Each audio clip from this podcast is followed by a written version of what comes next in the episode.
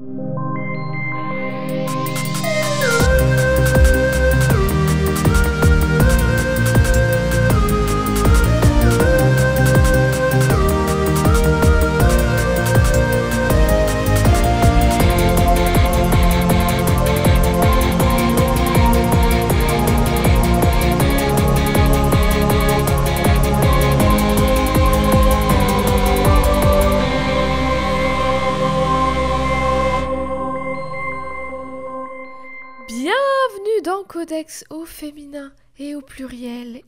Aujourd'hui, comme toujours, je suis avec Eve. Bonjour Eve, comment ça va? Bonjour Désolée Oh là pour la saturation dans vos oreilles, moi j'en ai eu un peu. Oh Ça va et toi? Écoute, l'une des deux choses que j'attendais le plus de toute ma vie est enfin sortie il y a une semaine, enfin deux semaines maintenant, si vous écoutez cet épisode le jour de sa sortie. Je, comme euh, attendu, je suis dévastée depuis que j'ai regardé le quatrième film Évangélion. Voilà! Ma vie n'est plus la même, je ne suis plus la même personne, mais ça va, ça va, on reste... euh, c'est c'est joyeux au final, je suis beaucoup d'émotions en moi, dont la joie. Donc ça va, je tire un peu de positif de cette expérience. Très bien. On se retrouve, on se fera un petit, euh, un petit petit compte bilan. rendu finalement une fois qu'il y aura le cinquième, peut-être un bah non, c'est la fin, justement, c'est pour ça que je suis dévastée, c'est que c'est fini, fini. Mais fini. oui, parce que c'était pas la fin après chaque film. Non, bah non, chaque film c'était... euh, une- Bon, on va pas parler d'Évangélion, mais... les, Je sais le- pas, peut-être que c'est le, thème de cet épisode. Les quatre derniers films sont une, une série de films. Ils se suivent. Et là, Il y aura des nouvelles terminée. phases. L'histoire est terminée à tout jamais et mon petit cœur est, est brisé en mille morceaux. Il a vécu trop de choses pendant cette, euh, cette franchise. Bref, c'était le petit Évangélion Corner dès le début, voilà, direct. Question Réponse. si tu devais te réincarner en un animal, ce serait lequel? Sans hésitation, un chat. Parce que franchement, je- ils ont grave la belle vie. Je pense qu'on s'est déjà posé cette question, soit toi, Je soit crois. moi, parce qu'elle me dit un truc. Mais ouais, je écoute, crois. Ça fait L'impression 49 de déjà épisodes, donc euh, au bout d'un moment, on renouvelle, on recycle les questions. hein. On n'arrive plus à renouveler. Bah, du coup, n'hésitez pas, chers auditeurs et À nous auditrices, en à comparer si ma réponse était la même ou si j'ai changé depuis. Je pensais que tu allais dire à nous proposer de nouvelles questions. On leur demande Ah, euh, des persos, des questions, faites les épisodes à Ça- nos oui, places c'est ça, maintenant, en fait. vraiment, faites Tout le travail à notre place. Un chat, très bien. Ça me- bah oui, ça- je trouve que ça a la belle vie, ça ronronne, c'est incroyable, c'est tout doux, Oh, euh, pourquoi pas doux, finalement C'est mignon, bah oui. Après, c'est les chats qui ont des, des maisons. Parce que peut-être que quand t'es un chat Ah oui. sauvage, euh, t'as peut-être moins bien la belle vie. Après, peut-être que tu chasses mieux, parce que mon chat, euh, son, son objet de chasse en ce moment, c'est les papillons. Alors bon, il peut avoir une haine Ah des papillons s'il le souhaite, mais par contre, il Comme me, moi. ramène toutes ses, il me ramène toutes ses prises euh, Eh à l'intérieur, et c'est vraiment pénible. Il a raison. J'allais dire justement, moi, moi je ne sais pas en quoi je veux me réincarner, mais s'il y a une chose en laquelle je veux jamais me réincarner, c'est un papillon. Parce que je trouve ça immonde. Ah oui. Et puis tu vis pas très longtemps, hein. vraiment. Tu vis- bah, très peu. tu vis vraiment pas très longtemps. Oui. Surtout avec mon chat. Voilà, surtout en plus si tu vis de là où toi tu vis, c'est je suis fini. Mais pourquoi je parle de réincarnation? Mais oui, pourquoi ça? Peut-être parce que c'est un rapport avec le personnage du jour. Ah Eve, peux-tu Oui. nous rappeler les deux indices? Qui Oui. nous mettre sur la voie de qui, de qui on va parler aujourd'hui Les deux indices que tu avais proposés il y a une semaine sont une image d'un arc-en-ciel sur un nuage, un, ciel, un petit ciel bleu, voilà, très Avec sympathique, des euh, nuages, oui. voilà, très joli, et une autre image avec des nombres, donc euh, 450, un espace plus ou moins vide et 452. Voilà, mystère. Mystérieux, oh, qu'est-ce qui se passe? Que, que quoi donc? Est-ce que, est que tu pourrais nous dire un petit peu les propositions que nous avons eues jusque-là? Parce que c'est c'est toi qui en as reçu surtout. Alors, comme proposition, on a eu je ne sais pas, je ne sais pas, Sailor Moon, je ne sais pas. J'adore parce que c'est leur mood vraiment au bout d'un moment vous allez mais oui vous allez tomber juste un jour parce que si vous nous le proposez à chaque épisode ça quel- va arriver. N'importe quel indice, on a Sailor Moon. Ou un C'est personnage bah, c'est de parce que Sailor c'est Moon. c'est parce que c'est une œuvre complète que vous que veux-tu que je te dise. De toute façon, voilà, quand on va en parler, je vous ai dit, ça va durer, ça va être une série. Ça sera obligé. Oui, bah, en fait, on va se garder vraiment un an d'épisodes sur tous les personnages de Sailor Moon. Mais toi, Eve, est-ce que tu as une idée Oh, de bah alors moi, du se coup, cache Oui, derrière ce, per- ce RC70 Alors, Du coup, moi, c'est technique parce que Oh. toute seule, j'ai pas, j'ai vraiment eu un cheminement de pensée très particulier parce que pour le coup, je m'étais pas du tout concentrée sur l'arc-en-ciel, je m'étais concentrée sur les nuages Mhm. et j'ai pensé à décrypter ce rébut en français. Donc, je me suis dit, nuage 451, ça n'a pas beaucoup de sens. Mhm. Voilà, si tu veux mon avis. Sauf je, que je veux ton avis, je le prends, je l'accepte. Voilà, donc bah, mon avis c'est que c'était pas terrible. Euh, nul, nul, vraiment nul comme, euh, comme euh, travail d'investigation. Par contre, j'en ai parlé à quelqu'un qui a regardé la première image et qui m'a dit Rainbow, donc qui s'est concentré sur l'arc-en-ciel et qui a voulu le faire en anglais. Et je me suis dit, bah oui, mais Rainbow 451, ça n'a pas de sens. Pas mais plus de sens je que nuage disais, 451. C'est vrai, quoique ça pourrait être un super nom de groupe. mais D'ailleurs, quelqu'un a proposé Rainbow 451, mais c'était en blague, du coup je l'ai pas mentionné, mais euh, je le mentionne quand même. Oui, c'est vrai. Voilà. On, on- on salue cette personne. Oui. Mais du coup, je me suis dit, Ah, mais connaissant Jade, peut-être que c'est un petit peu plus vicieux que ça, et peut-être que je me trompe, mais je trouve que c'est trop perché pour me tromper. Mais entre 450 et 452, je vous ai dit que c'était plus ou moins vide, parce qu'il y a un tiret. Et si je ne dis pas de bêtises, tiret en anglais, ça se dit dash. Je pense que t'es parti beaucoup trop loin. Non, sérieux, c'est pas Rainbow Dash jamais de toute ma vie je ne parlerai de mon petit poney et jamais de toute ma vie Ça m'a- je n'ai posé mes yeux sur un épisode de mon petit poney. Je t'avoue que ça m'a surpris, mais je me suis dit, franchement, c'est tellement à propos Mais avec les indices que c'est oui. vraiment BG, quoi. Alors ce... là par contre travail d'investigation tout l'inverse de nul parce que Oui, bah, le voilà, il- il a fallu que je sois avec une personne. formidable. Ceci dit, toi toute seule, tu étais mieux partie parce que tu t'es Ah. concentrée sur les nuages et pas sur Ah. l'arc-en-ciel. C'était les nuages que je voulais mettre en avant. Ah bah Mais mince je- alors. Toutes les autres euh, images étaient moches, alors j'ai pris parce plus ou moins bonne, mauvaise investigatrice. Si, Donc, si- voilà, vous voulez encore mon avis, je vous le donne. Nuages, 451, peut-être penser en anglais, Cloud. Hmm, 451, quelle œuvre aurait Cloud dans son nom et le chiffre 451 aurait un rapport avec? Ah Que j'aime bien. Cloud? particulièrement. Je l'ai. Alors, bon, j'ai pas le personnage, mais c'est bon, j'ai l'œuvre. Quelle, que- quelle est-ce? Quelle est-elle? Est-ce que fait, est-ce que c'est un perso- une personnage qui fait partie de l'œuvre Cloud Atlas? Oui, bravo. Bravo Bravo. Quel personnage de Cloud Atlas aurait 451 dans son nom Euh, Je ne sais plus son nom, mais c'est ah comment s'appelle-t-elle? Je sais que tu l'as. Oui, Je sais que tu l'as, mais je- Ça fait tellement longtemps que j'ai pas vu le film. Et d'ailleurs, chose très drôle, j'en ai parlé il y a pas très longtemps euh, à quelqu'un en disant il faut absolument que tu vois ce film, il est super. Ça fait très longtemps que je l'ai pas vu, j'aimerais bien le revoir. Tout est Et lié. donc voilà, Comme on va le voir dans tout cet épisode, tout est lié. tout est Il lié. s'agit- Le codex euh, podcast universe, encore une fois. hein. Exactement. Il s'agit. Parce qu'une fois n'est pas coutume, parce que j'aime beaucoup, beaucoup, beaucoup, beaucoup trop de choses dans la vie, aujourd'hui on va parler d'une de mes œuvres préférées de tout l'univers et plus précisément d'une de ses protagonistes. Aujourd'hui on parle de Sonmi 451 de Cloud Atlas. Et désolé, ça va être chiant, mais je vais, devoir dire Sonmi 451 tout le temps parce que Sonmi c'est quelqu'un d'autre. On va y venir. Mais Cloud Atlas, c'est quoi? Avant toute chose, il faut que je vous explique un peu ce que c'est, Ah oui, qu'est-ce oui, que oui. c'est, qu'est-ce que ça raconte Cloud Atlas. Sinon, ça risque d'être un peu compliqué. D'abord, c'est un livre de David Mitchell de 2004 qui a ensuite été adapté en film par les sœurs Wachowski et Tom Tykwer en 2012. Eve, est-ce que tu as vu le film de Cloud Atlas? J'imagine que oui. Oui, je l'ai vu, pas au cinéma, je n'ai pas eu cette Oh. chance. Mais euh, effectivement, je l'ai vu dans une qualité bof, parce que je l'ai pas vu au cinéma. Mais euh, par contre, euh, 2012 déjà, quand même, ça file. Hein Ah, la fin du monde, l'apocalypse. oh oui, c'est vrai. Qu'est-ce que tu en avais pensé? Tu avais aimé Cloud Atlas? Oui, j'avais oui. beaucoup aimé. Oui, oui, oui. Parce que t'avais dit qu'il était super. T'imagines la mauvaise publicité sinon Il est Oui, c'est super, super. hein. Par contre, tu le regarderas sans moi parce que moi, je l'ai détesté. Donc voilà. Mais il y a beaucoup de gens qui n'ont pas. Enfin, en tout cas, ça a été un peu un flop euh, bah, commercial. Enfin, Bah, euh, c'est vrai qu'il n'est pas resté longtemps à l'affiche dans Je l'ai vu souvenirs. dans une- je l'ai vu au cinéma, je l'ai vu dans une salle minuscule du plus grand cinéma d'Europe, donc c'est dire. C'était quoi. C'était triste.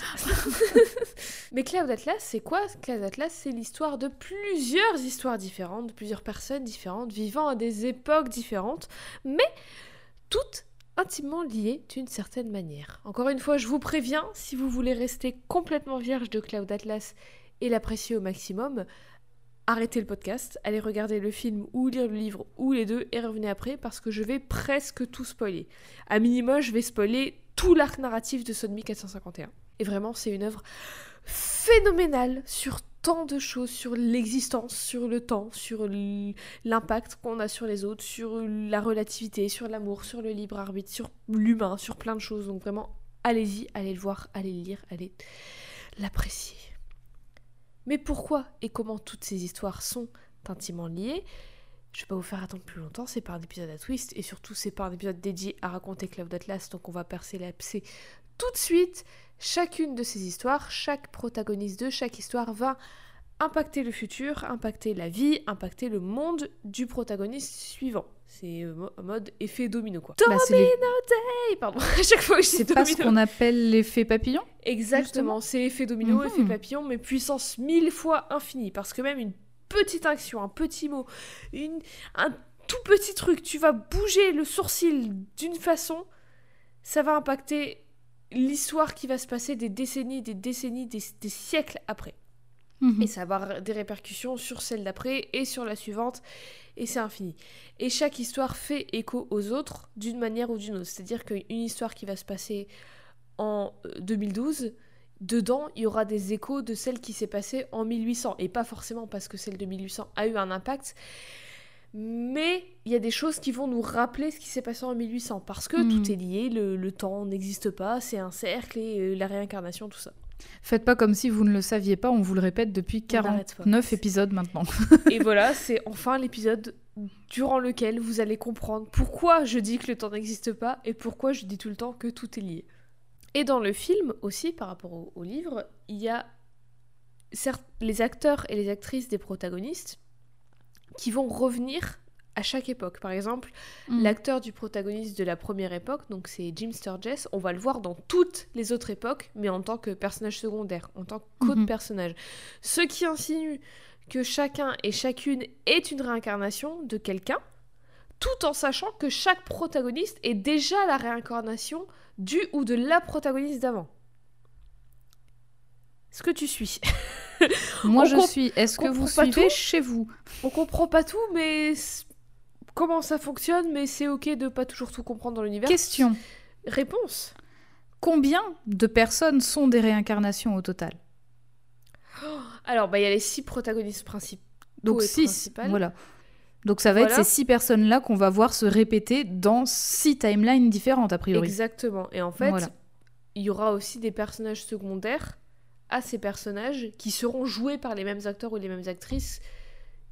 Que par exemple, il y a Ali Berry, on va la voir dans toutes les époques, mais pas forcément en tant que personnage Mhm. principal. Elle aura son époque avec où elle est personnage principal, et on va la voir jouer euh, une, une, une meuf euh, secondaire, une femme du personnage d'une autre époque. Enfin, on les voit tout le temps en fait. Ils sont ce qui du coup donne lieu à des choses un peu euh, maladroites pour le pour ainsi dire. Par exemple, un acteur blanc qui va jouer un personnage coréen, tu vois. Donc, euh, Mhm. ah, euh, les Wachowski, bon, elles, se- elles elles se Mhm. sont euh, rattrapées depuis, je pense. Mais c'était pas ouf quand même. Voilà, il Mhm. faut le dire. Ouais. Mais bref, du coup, pour être clair au maximum, je vais tout synthétiser et vous dire qui, quoi, quand impacte qui, quoi, quand jusqu'à l'époque de Sodomy 451. On va d'abord commencer, on va d'abord suivre les aventures d'Adam Ewing, joué par Jim Sturgess, un juriste qui part en voyage en bateau au 19e siècle. Il part sur un bateau qui s'appelle La Prophétesse. Retenez bien ça, gardez ça dans un, coin de votre tête, même si votre tête n'a pas de coin parce qu'elle est circulaire. Il part sur ce bateau retrouver San Francisco. Elle l'a écrit, hein. Je l'ai absolument pas écrit, mais encore une fois, c'est une chose que j'ai dit en cours de latin. Vraiment, mes cours de latin reviennent beaucoup en ce moment. Mais, Mais- c'est exceptionnel, c'était des cours de punchline, pas de latin. Ça m'a marqué, mais ça m'a tellement marqué ces cours. Mais je me souviens d'une de, une de mes profs de latin qui disait tout le temps gardez ça dans un coin de votre tête. Et je détestais cette prof et à chaque fois je je, je lui répondais de manière très insolente et je- une fois je lui ai répondu mais ma tête elle a pas de coin elle est ronde elle m'a En plus, c'est pas comme si soufflé, c'était elle qui avait inventé l'expression, tu vois. c'est- Genre, elle est coupable de cette expression. Voilà, coupable. Je te déteste, tu es coupable. Écoute, j'étais jeune. Donc il part en bateau retrouver San Francisco et du coup il doit passer par Hawaï. Retenez bien ça aussi.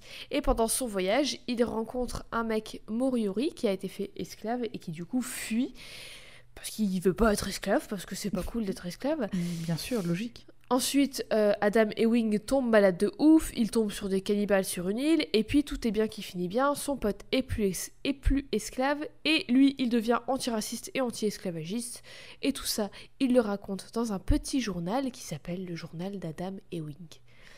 Je, je profite de cette euh, merveilleuse fin de phrase pour euh, vous encourager, chers auditeurs, à prendre votre carnet le plus proche, un brouillon, une feuille, euh, enfin peu importe, pour prendre des notes parce que vraiment, Jade, elle le simplifie beaucoup, mais il Oui. y a quand même pas mal de choses à retenir. C'est Alors le film, je crois qu'il dure 3h30, 3h, un truc du genre. Tro- Trois heures et demie? Non, il était plus Il- autour de court. 3 heures. Ouais, il est, il est long, il est très très long. Et c'est vrai que euh, là, chaque toi, époque, toi, c'est tu vraiment exploré au maximum de. C'est enfin, ça. c'est Toi, tu reconstitues. Là, là, tu viens de reconstituer une époque en entier, là, c'est ça? Ouais, ouais, j'ai synthétisé Eh ben, en cinq alors, phrases, quoi. Donc, sachez que Jade a beaucoup synthétisé parce que dans le film, les époques, elles sont toutes imbriquées les Ouais, unes dans les autres. Et donc, du coup, c'est un peu le bordel. Et il faut vraiment qu'on. En gros, coup, nous, on- en tant que spectatrices, on repère vraiment par rapport aux costumes, par rapport au, au décor. Et c'est vraiment comme ça qu'on va réussir à se resituer au niveau de la timeline. Et encore, c'est un peu compliqué. hein. Ah, je trouve que ça va parce que. Ça dépend les timelines, voit- bien on voit sûr, les mais, différentes euh, époques avec les décors oui, et oui. les, vêtements et la lumière aussi, je trouve. Mais je trouve Mhm. que c'est vachement bien fait comment c'est Après, imbriqué parce que, que dans le livre, c'est pas du tout entremêlé comme ça. Dans le livre, c'est. Mm. Le premier chapitre, c'est une époque, le deuxième, c'est une autre, le troisième, c'est une autre. Tu vois, c'est chronologique. Mm. Alors que dans le film, ça s'entremêle bien et du coup, on voit encore plus. Enfin, au deuxième visio- visionnage, du coup, on voit les, les liens entre les époques. Par exemple, là, je parle de bateau qui s'appelle la prophétesse. Le fait qu'il passe par Hawaï, le fait qu'il tombe sur des cannibales sur une île, tout ça, on va le voir d'une manière ou d'une autre dans les autres époques aussi. Mhm. Et dans le film, c'est vachement bien fait parce que du coup, t'as- les connexions, elles se font toutes seules dans ton cerveau sans même que tu y penses. Bref. Ensuite, on passe à la deuxième époque. À la fin des années 1930, on retrouve Robert Frobisher, interprété par Ben Whishaw, un compositeur anglais qui entretient une super belle relation épistolaire avec son mec Rufus Sixsmith, qui est interprété par James Darcy. Et pourquoi ils entretiennent une relation euh, en, en lettres? Parce que Robert Frobisher, il a dû le quitter pour aller travailler à Édimbourg pour écrire la partition d'un riche musicien qui s'appelle Viviane et qui est trop vieux pour le faire lui-même, euh, j'imagine. Bref. Trop Là- flemmard, ouais. Ouais, voilà, c'est ça. Là, il tombe sur le journal d'Adam Ewing et s'en passionne de ouf. Ce journal, il l'inspire à la fois dans son art et dans sa vie à euh, poursuivre à fond ce qui lui tient à cœur. Mais Robert, il est aussi un peu beaucoup torturé et il est aussi un peu beaucoup euh, très narcissique et c'est un peu un con. Mais il est en full exist- crise existentielle. Plus il a le cœur brisé, plus c'est un connard. Du coup, c'est vraiment. Il, il doit- Voilà, tout ça fait que. Il fait de la merde, mais ça Mhm. fait aussi que il compose sa plus belle œuvre jusqu'ici, le Sextuor Cloud Atlas, ou le Cloud Atlas Sextet en anglais. Sextuor, 6, 6 histoires. Tout est lié, Hmm, déjà. Premier, donc, tout est lié donc. de l'épisode. On Mais est, aussi- Tu peux nous rappeler les dates La date de Robert? Fin 1930. Est-ce qu'on n'est pas en plein romantisme là? Je dis peut-être des conneries. Hein, sais rien. tu me poses cette question à moi Oh là là, Tu attendez, me le romantisme musical, ça date C'est de toi quand qui es forte en histoire des arts. Bah, pas en musique, justement. Mais parce que du coup, je, je trouve qu'il y a euh, le, fait de faire un artiste un peu torturé et que au plus il est torturé, au pire il est, mais du coup, au mieux il plus son compose.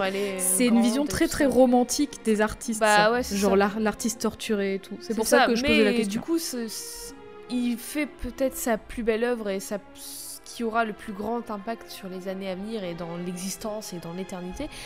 Mais lui, dans sa vie perso, il fait de la merde et comme il est un peu en mode oh vive la vie, euh, il fait n'importe quoi et tout, mais il est aussi déprimé.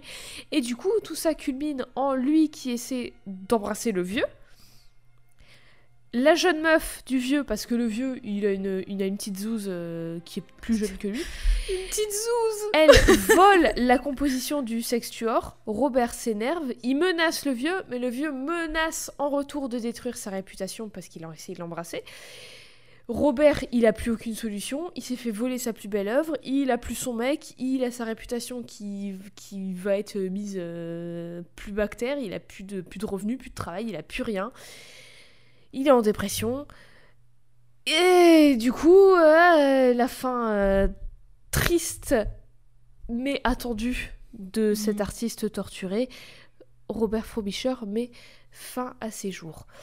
Les plus grosses larmes de ma vie au cinéma jusqu'alors. Vraiment, je me, je me souviens, euh, c'était très très douloureux à voir. Même si je t'avoue que je me souvenais pas de à quel point il était c'était devenu un connard en fait dans son ah, processus. bah, en fait, il est, c'est pas devenu. Dans son histoire. C'est pas vraiment un connard, mais il est invivable, il... est super imbu de lui-même et tout, je trouve. C'est ça. Mais en fait, c'est trop bizarre. Il prend le melon et il projette aussi son mal-être, c'est ça, non C'est ça, c'est ça. Alors que, mais quand il fait sa musique et tout, quand il fait le Cloud Atlas Sextet, il est super paisible et tout, et ça se ressort à mm. fond dans la musique. Je me corrige, j'en profite pour me corriger. Le romantisme musical, c'est le 19e siècle. Donc euh, voilà, je me suis trompée. Ah, et bien on était Deux siècles. c'est pas grave. Juste après ça, on suit l'enquête de la journaliste Louisa Rey, interprétée par Ali Berry, dans les années 1970 enquête durant laquelle elle rencontre Rufus Sixsmith, qui maintenant est physicien nucléaire. Elle enquête sur des histoires de problèmes de sécurité dans la centrale nucléaire où travaille Rufus, et aussi du coup des histoires liées de conspiration de compagnies pétrolières pour du profit, bref, plein, plein de bails compliqués. Quoi qu'il en soit, Rufus a pas le temps de lui en dire plus puisqu'il se fait assassiner et c'est là que Louisa comprend qu'il y a problème. Effectivement, un assassinat, c'est un problème. Ouais, parce qu'en fait, Rufus voulait lui en dire plus sur ses problèmes de sécurité hmm. et il s'est fait tuer avant qu'il puisse le faire. Comme par hasard. Heureusement, la nièce de Rufus donne à Louisa le rapport qu'il avait écrit sur la centrale et toutes les infos qu'il avait trouvées, ce qui l'aide grandement dans son enquête, mais elle lui file aussi les lettres que lui et Robert s'écrivaient. Ces lettres, elles touchent Louisa de ouf et aussi, du coup, elle apprend que c'est Robert Frobisher qui a écrit le Cloud Atlas Sextet, le Sextuor, mhm. qui est une œuvre qui est un peu introuvable et un peu super de niche et tout, mais qui a eu une grande influence sur le la culture musicale globale quoi euh, en, tant que en tant que culture quoi sur la musique et un jour chez un disquaire elle entend le sextueur de Robert et elle jure l'avoir déjà entendu alors qu'il justement il est méga méga rare et elle l'a jamais jamais entendu. Hmm. Fun fact, le prénom Louise Arré serait basé sur un roman qui s'appelle le roman du Le pont du roi Saint-Louis qui apparemment parce que je l'ai pas lu explore l'idée de destin et de choix à travers des personnages au bord d'un pont qui s'effondre. Le pont qui s'effondre dans l'histoire de Louise Arré, ça n'a pas, c'est pas anodin. Et aussi l'histoire de destin et de choix, bah c'est clairement l'histoire de Club d'Atlas. Mais aussi son personnage en tant que tel, elle est inspirée de Karen Silkwood, une vraie personne, une chimiste et militante américaine qui se battait pour dénoncer la dangerosité du nucléaire pour la santé et pour les travailleurs et les travailleuses. Et elle est morte dans un mystérieux accident juste avant de pouvoir donner son rapport sur la sécurité de la centrale nucléaire. Elle a été coulée dans le plomb. C'est quand, même, c'est quand même. Euh, bah, je, je, je, le dis, euh, je le dis comme un, statement, mais on connaît le travail des sœurs Wachowski et c'est quand même euh, très très très référencé, recherché. Mhm. Et c'est toujours incroyable justement de voir tous ces parallèles qu'il y a avec, avec des vraies œuvres, avec des vrais, des, bah des vrais faits, des vrais faits de, d'actualité. Mhm. Donc c'est, trop, c'est trop intéressant. Mais de toute façon, leur travail est ouf. Mais même, enfin, ça, c'était, c'est le personnage de Louise Harry, il existait déjà dans le livre. Mhm. Mais les sœurs Wachowski l'ont dit qu'elles étaient déjà méga fans du livre quand il est sorti. Et genre, elles ont acheté les droits directs pour le, pour le faire en film. Mhm. Et elles ont, et c'était, et c'est un film indépendant. On dirait pas, mais c'est un film indépendant. Elles ont, c'est elles qui ont, qui ont produit quoi. Elles ont dit, personne voulait le faire. Elles ont dit, bah vous voulez pas le faire? On va le faire nous-mêmes. C'est un film indépendant. C'est incroyable comment. Est-ce que c'est pour la même raison que qu'au niveau de la diffusion, ça a été compliqué ou c'est juste parce que ça n'a pas été un succès commercial que ça n'a pas été très bien diffusé? Aucune idée. Je n'en Hmm. sais pas plus. Ensuite, en 2012, on va voir l'histoire de Timothy Cavendish, interprété par Jim Broadbent, un éditeur anglais qui, après un maxi-succès et un maxi-crime de la part de son auteur à succès, est en banqueroute totale. Il Ça fait lire- beaucoup. Ouais. T'es- là, toi, t'es là pour éditer des gens et puis euh, voilà. et son auteur à succès, il tue quelqu'un, du coup il est en mode bon, bah c'est la fin de ma carrière. Là, je Allez, vais peut-être arrêter de capitaliser sur ces livres. hein. Mais du coup, il lit aussi le, il va lire le manuscrit d'un jeune auteur, l'ancien voisin de Louisa, sur justement toute l'histoire de Louisa et toute son enquête et tout. Mais sa faillite plus son âge font qu'il est mis en maison de retraite, qui est d'ailleurs la même maison dans laquelle vivait Viviane, le vieux musicien, qui est d'ailleurs interprété Mm. par le même acteur, Jim Oui. Broadbent. Je me souviens, oui. Et d'ailleurs, quand il y arrive dans cette maison de retraite, on peut entendre le sextueur en fond. Mais bref, il y arrive et il n'a de cesse que de vouloir s'en échapper. Et il y arrive presque, mais il y retourne parce que dans cette maison de retraite, il y retrouve son one true love, son amour de toujours, son premier amour, son amour de jeunesse. Elle est là et du coup, il décide d'y retourner parce que pour lui, il se rend compte que c'est pas tant une prison, mais ça peut être autre chose s'il le voit différemment et s'il est avec quelqu'un qu'il aime. Et il finit par y écrire son autobiographie. C'est vraiment plus la partie drôle et bouffée d'air frais du film, parce que Mhm. c'est juste un vieux qui veut s'échapper d'une maison de retraite et du coup il y a des Ah trucs ouais. rigolos quoi. Mais bon. Bah c'est en plus oui à chaque fois c'est des combines super drôles et c'est- ça fait vraiment du bien aussi quand Ouais, ça... quand t'as quand même plusieurs timelines qui sont dramatiques bah, tout ou est hyper dramatique Oui, bah c'est vrai que lui aussi, hein, en soi, c'est un peu dramatique aussi, tu vois, Ouais. il a vraiment pas de bol et tout, mais c'est vraiment. euh, Il y a en pas plus, des meurtres la- L'acteur, qui, qui joue justement ce, ce personnage-là qui veut s'enfuir et tout, il a vraiment une tête euh, aussi Mm. trop drôle. Enfin voilà, donc c'est vrai que je me souviens que j'avais bien rigolé. Jim Broadbent et Ben Whishaw qu'on retrouve dans l'incroyable série London Spy. Voilà, j'ai fini ma propagande Hop Ben là, allez Mais n'empêche que le segment de Timothy Cavendish, il aura plus d'impact qu'il n'y paraît. Puisque des années plus tard, en 2144, selon le film, mais dans le livre ce n'est pas précisé, c'est juste un futur lointain. Enfin, place à l'histoire de celle qui nous intéresse aujourd'hui, Sonmi 451, interprétée par Duna B.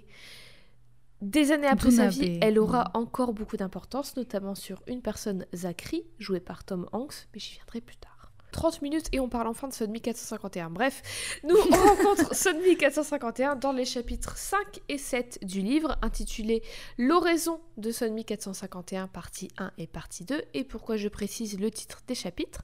Parce que le mot oraison est important. Est-ce que tu sais ce que c'est une oraison, Eve Euh, Je pourrais pas donner la définition, mais est-ce que ça a à voir avec le côté de l'oralité? Oui. Oui. Oui, Voilà, une du coup, une- en fait, c'est vraiment, euh, je, j'arrive à me définir le mot en le prenant avec euh, comme la racine orale. Et oui, c'est ça, Voilà, sauf qu'il y a une autre dimension ajoutée à ça, parce qu'une oraison, c'est grosso modo une prière. Hmm. Retenez bien ça. Bref, dans le livre comme dans le film, on la retrouve alors qu'elle est en entretien. En anglais, ils disent interview, mais c'est précisé que c'est pas un interrogatoire, donc je dirais un entretien. Entretien par un mec. Une entrevue? Oui, une entrevue. Par un mec nommé l'archiviste, qui est interprété par James Darcy, qui, du coup, joue un mec coréen. Donc, euh, bah, pas ouf. Ce gars lui pose plein de questions sur elle, et à travers toutes ces questions, on va découvrir qui elle est, d'où elle vient, ce qu'elle a vécu et pourquoi elle est là. Mais alors, Sonmi 451, c'est qui? Mais oui, c'est qui? Encore une fois, petit avertissement, petit disclaimer, le film et le livre sont différents, évidemment. Même s'ils sont assez similaires, forcément le livre, le film prend quelques libertés puisque c'est une adaptation et c'est pas du tout le même format ni le même média. Je vais essayer au mieux de pointer les différences entre le livre et le film.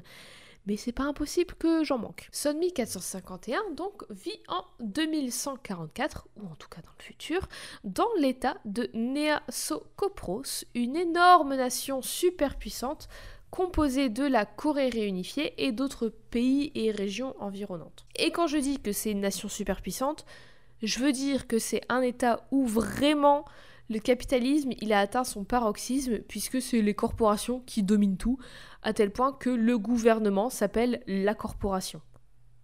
Et le parti oui. politique, en gros, qui est, qui est au gouvernement s'appelle l'unanimité.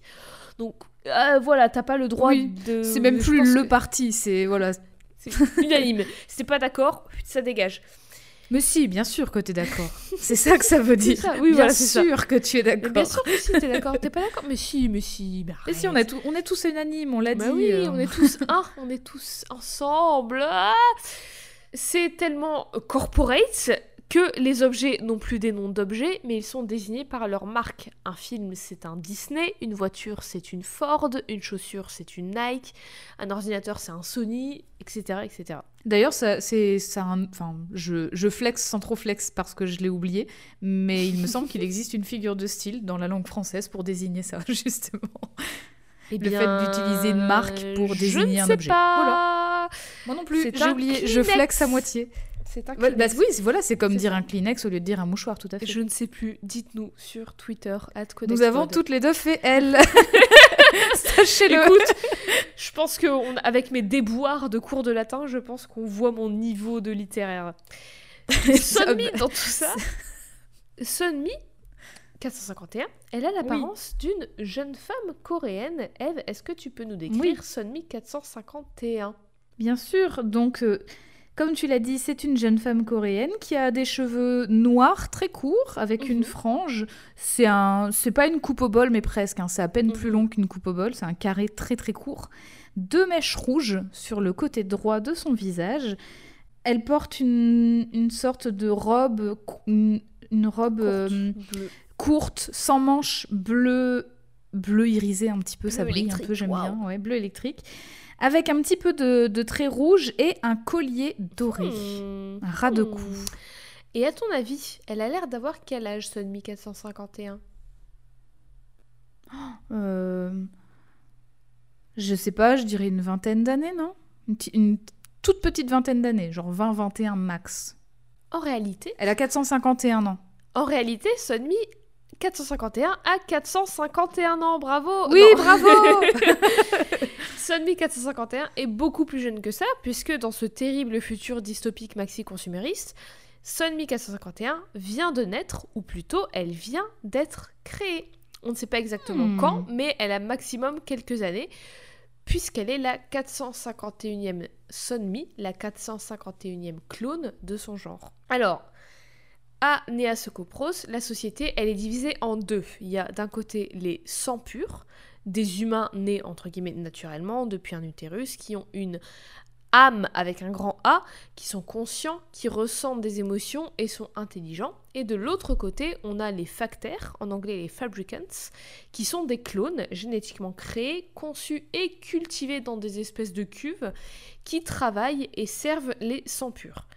On dit qu'ils n'ont pas de volonté propre, qu'ils n'ont pas d'émotion et qu'ils n'ont pas de personnalité. C'est vraiment, c'est Hmm. des objets, c'est des produits, c'est le bas du bas de l'échelle.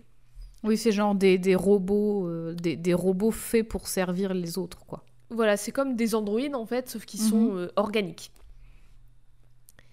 Et tous ces clones servent les sans purs pendant 12 ans avant de pouvoir participer à la Xultation, qui est une cérémonie de passage à l'âge adulte, en gros, durant, enfin en tout cas c'est ce qu'on leur vend, durant laquelle d'ailleurs les clones chantent un espèce de chant religieux qui est une version a cappella du Sextuor, Cloud Atlas, en mode gospel, Hmm. euh, sauf que c'est moins euh, Happy Birthday, mais plus on va crever. Mais c'est surtout C'est un peu plus sectaire, là. hein. Ah, on ah, des- ah, on y arrive, on y arrive. Mais parce que en fait, c'est pas du tout une cérémonie de passage à l'âge adulte, c'est surtout une cérémonie d'adieu. Parce qu'après 12 ans, dans le meilleur des cas, puisqu'en fait, il faut. À la fin de chaque année de bons et loyaux services, chaque clone remporte une étoile, comme un petit bon point. Mais du coup, si t'as pas fait des bons et loyaux services, tu l'as pas ton étoile. Donc ça peut durer plus que 12 ans. Mais dans le meilleur des cas, c'est pas les mêmes étoiles que dans le ski, quoi. c'est pas les mêmes. Moi, j'ai eu mon piou-piou, même pas le flocon. J'ai rien du tout, si ça peut Je ne sais pas faire un chasse-neige. Moi non plus. Mais du coup, après, dans le meilleur des cas, 12 ans, après avoir obtenu ces 12 étoiles, les clones terminent supposément leur contrat et sont promis une retraite posé, tranquille, à Hawaï. Alors, Hmm, Hawaï, peu- tiens donc. Tiens donc. Mais c'est un Et peu surtout- bizarre comme promesse. Un Oui, peu bah étrange. tu sais quoi, ça me fait vraiment penser à Portal avec la promesse de GLaDOS, euh, genre euh, oui, oui, il y a un gâteau à la fin du parcours, prends ton petit cube, euh, Hawaii compagnon super. lie. Voilà. Oh là là, c'est flippant un peu, hein. c'est très, bah, c'est très sectaire. Ouais. Oh là là, donc il y a, y, ces- il y a ces deux hommes, euh, ces deux hommes qui sont entièrement de rouge vêtus.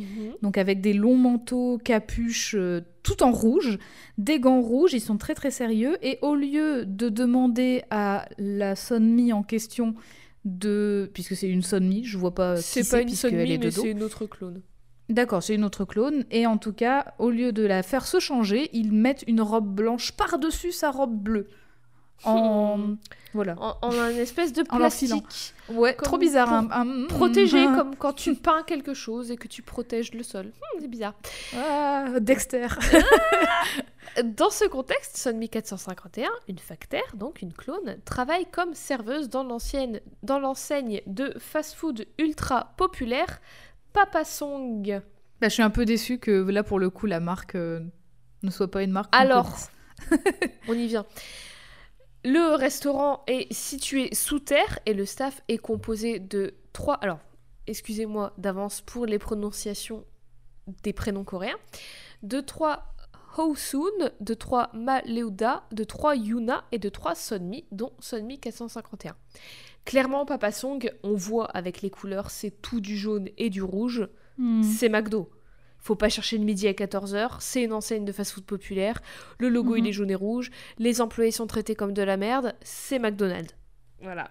Mais en plus, Papa Song, il y a des personnes qui disent que c'est une référence justement au nom McDonald's parce que il y a la chanson euh, McDonald's, c'est inspiré en tout cas de la chanson Old, Old McDonald Had a Farm. Mhm. Old McDonald, na, na, na, ia, ia, oh.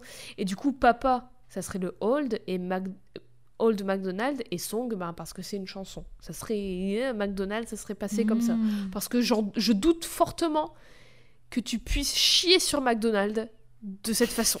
Aussi ouvertement. voilà, je pense que tu ne peux pas le faire comme ça. Ils ont tourné dans un McDo d'ailleurs, félicitations. Bah, je veux y aller dans ce McDo s'il ressemble à ça, parce que franchement, euh, le sol, il est interactif et tout, enfin, c'est ouf. Et quand je dis qu'elle y travaille, c'est pas parce qu'elle a passé un entretien d'embauche et qu'elle a été prise et qu'elle va en taf, au taf en métro tous les matins.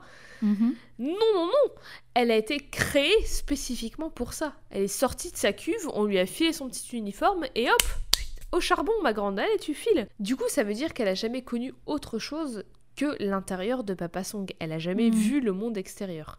Comme si elle était née, elle avait été élevée dans une secte, en fait, c'est ce que tu disais. Elle dévoue Mhm. toute sa vie à Papa Song comme si l'enseigne était une entité, comme si c'était son dieu. Elle et toutes les autres facteurs ont une vie très stricte. Elles dorment dans des espèces de tiroirs, comme des tiroirs de morgue un peu. Elles sont automatiquement réveillées à telle heure. Elles partent s'habiller, elles partent travailler, puis à la fin de la journée, elles reviennent dans leur quartier, elles boivent leur petite portion de savon. Ça s'appelle du savon, ça s'appelle du soap en anglais. Et puis hop, au dodo, et après, rebelote le lendemain. Hmm. On sait pas trop ce qu'il y a dans le savon pour l'instant, mais dans le livre, il est mentionné que c'est un mélange de plein de choses, notamment de soporifiques et d'amnésiques. Tout ça pour les empêcher d'apprendre, d'avoir de l'énergie pour faire quoi que ce soit d'autre que ce pourquoi elles ont été créées, c'est-à-dire euh, servir. Et les amnésiques, ça les fait aussi oublier n'importe quelle interrogation elles pourraient avoir, ça leur fait oublier leur journée en fait tout simplement. Du coup, elles sont elles sont tout le temps en mode oui, on est heureuse de travailler pour Papa Song et dans Mm. 12 ans, on part à Hawaï et c'est la belle vie et puis voilà et on n'a pas d'autres questions et chaque journée c'est la même et on et voilà en fait elles n'ont pas ni le temps ni l'espace pour réfléchir ou pour Oui, puis elles, perdent complètement ces, ces notions-là, en fait, du temps et de l'espace. quoi. C'est tu peux vraiment même pas les envisager quand tu quand oublies tout.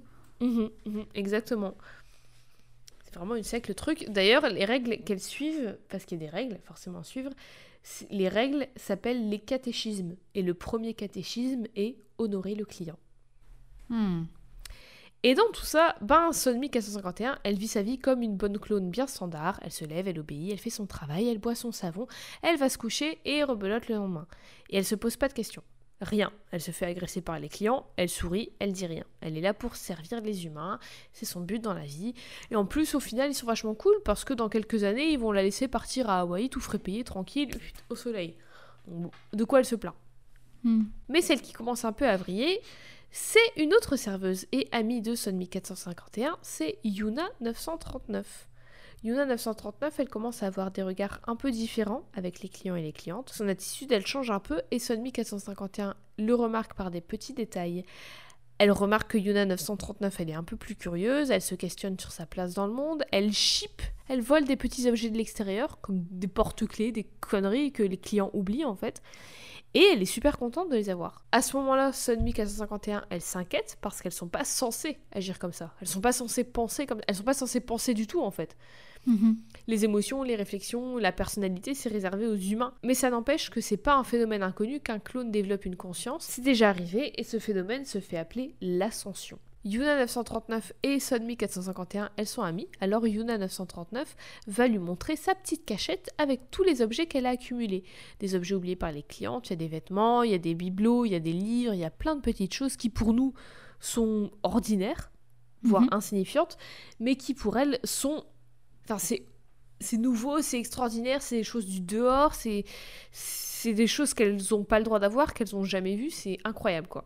Dans le film, elle est réveillée à un moment en plein milieu de la nuit par une 939 et dans sa cachette avec tous les objets, elle a un, un extrait de film sur un, un, Sony un peu cassé, sur un petit ordinateur un peu cassé, un Disney, donc le film comme il l'appelle, un film sur l'histoire de Timothy Cavendish, Tiens, un film qui s'appelle L'épouvantable calvaire de Timothy Cavendish. Mais ça s'arrête pas là pour Yuna 939 parce qu'avec sa curiosité viennent tout un tas de questions et de réalisations. Elle veut découvrir le dehors et elle en a plus qu'assez de se faire agresser et maltraiter par les gens qu'elle sert, les clients, les superviseurs et tout, et de pouvoir rien dire. Alors elle, elle élabore un plan pour s'enfuir et elle l'exécute le jour du nouvel an. Elle chope un gamin humain en guise d'otage, en guise de bouclier en fait, et aussi parce que pour faire fonctionner les ascenseurs, il faut une âme. Hmm. À ce moment-là, on ne sait pas s'il parle vraiment de la vraie âme d'un être humain ou si c'est autre chose qui s'appellerait une âme, parce que les objets ont des noms différents, donc pourquoi pas, euh, pourquoi une âme, ça serait pas un objet au final. en tout cas, on sait juste qu'elle a besoin d'une âme pour faire fonctionner les ascenseurs. Et elle court du coup vers l'ascenseur. Dans le film, le boss appuie sur un bouton d'une petite télécommande et détonne, son collier qui la tue instantanément avant qu'elle puisse atteindre l'ascenseur, en mode Battle Royale. Et dans le livre, elle rentre dans l'ascenseur, les portes se ferment, mais l'ascenseur revient avec le gamin dedans sans aucune égratignure, et Yuna 939 criblée de balles à l'intérieur. Donc on ne sait pas ce qui s'est passé. Est-ce qu'elle est, est montée et ils l'ont tuée et ils ont fait redescendre l'ascenseur ou est-ce qu'il y a un système dans l'ascenseur? On sait pas, dans tous les cas, elle n'a pas pu sortir. Question. Quand, quand, quand le superviseur fait euh, exploser son collier, est-ce que le, gamin, il, a des... il lui arrive un truc à ce moment-là? Dans le film, elle, elle, prend pas elle prend pas le gamin, elle prend juste un objet pour pouvoir activer l'ascenseur. Ah, d'accord, d'accord. Mais du coup, tu as spoilé que l'âme dans le film est un objet et pas la vraie âme des gens. Bah, j'ai spoilé sans le savoir, hein, désolé. C'est pas, pas de souci. Après ça, chez Papa Song, la vie s'est resserrée. Il y a plus de travail pour que les clones, elles aient moins de temps pour penser. Et du mhm. coup, elles sont encore plus surveillées. L'incident, entre guillemets, de Yuna 939, la faute de ce, de ce truc est rejeté sur un groupe révolutionnaire qui s'appelle l'Union et qui voudrait renverser le système actuel qui est entièrement constitué autour du consumérisme et des corporations et qui est horrible. L'union face à l'unanimité quand même. Hein. Hmm. Hmm. Les deux côtés d'une même pièce, peut-être? Peut-être. Et du coup, tout le monde dit que Yuna 939 était membre de l'Union.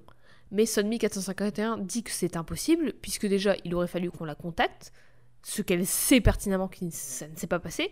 Et même si c'était le cas, en quoi un clone qui a priori n'a pas de personnalité ou de volonté propre serait utile à l'Union? Et puis même, enfin, c'est pas possible. Elle sait que c'était pas le cas. Hmm. Mais là, Sonmi 451 se pose une question. Elle commence à réfléchir, elle commence à développer des pensées propres, rien qu'à elle, qui vont au-delà de Papa Song et de servir les humains et de boire mon savon, et puis voilà. Du coup, assez vite, comme Yuna 939, elle est plus satisfaite de sa vie chez Papa Song, parce que déjà, c'est horrible, et deux, littéralement, ça la satisfait plus, elle a envie de plus, elle a besoin de plus que ça. Ne vivez pas pour votre travail, moralité de l'histoire. Une des moralités de l'histoire, mais oui, c'est clair. Heureusement pour elle, tout ça va bientôt changer. Quelque temps plus tard, elle se fait réveiller en plein milieu de la nuit. Elle comprend pas. Elle se lève, elle regarde autour d'elle, elle est un peu perturbée, et elle voit le, le superviseur euh, de la nuit qui est mort ou en tout cas qui est inconscient, visiblement d'une overdose de savon. Parce que les humains adorent consommer le savon, c'est comme une drogue pour eux, mais du coup, ils peuvent en mourir aussi, ils peuvent faire des overdoses. ne mangez pas de savon, les enfants Autre moralité, ne consommez pas de savon, ou alors oui. pas trop. Même si ça sent super bon, c'est peut-être pas une bonne raison pour le manger. Sunmi 451 sait pas trop quoi faire parce que si elle le signale, on va savoir qu'elle s'est réveillée toute seule ou qu'elle a été réveillée. Et donc, soit qu'il y a quelqu'un qui l'a réveillée, soit qu'elle est dans un état d'ascension où elle développe une conscience. Alors du coup, elle le laisse là et elle part se recoucher. Mais le lendemain, quand elle se réveille, elle se réveille de nouveau seule. Donc ça veut dire que quelqu'un l'a réveillée, toutes les autres autour dorment encore. Et Sunmi 451 tombe sur un gars qui s'appelle Chang et lui dit qu'il est là, qu'il est là pour elle, qu'il est un chauffeur et qu'il a pour mission de la sortir de Papa Song et de la conduire loin pour qu'elle ne soit pas impliquée dans la mort du superviseur. Hmm. Comment il sait qu'elle y a assisté?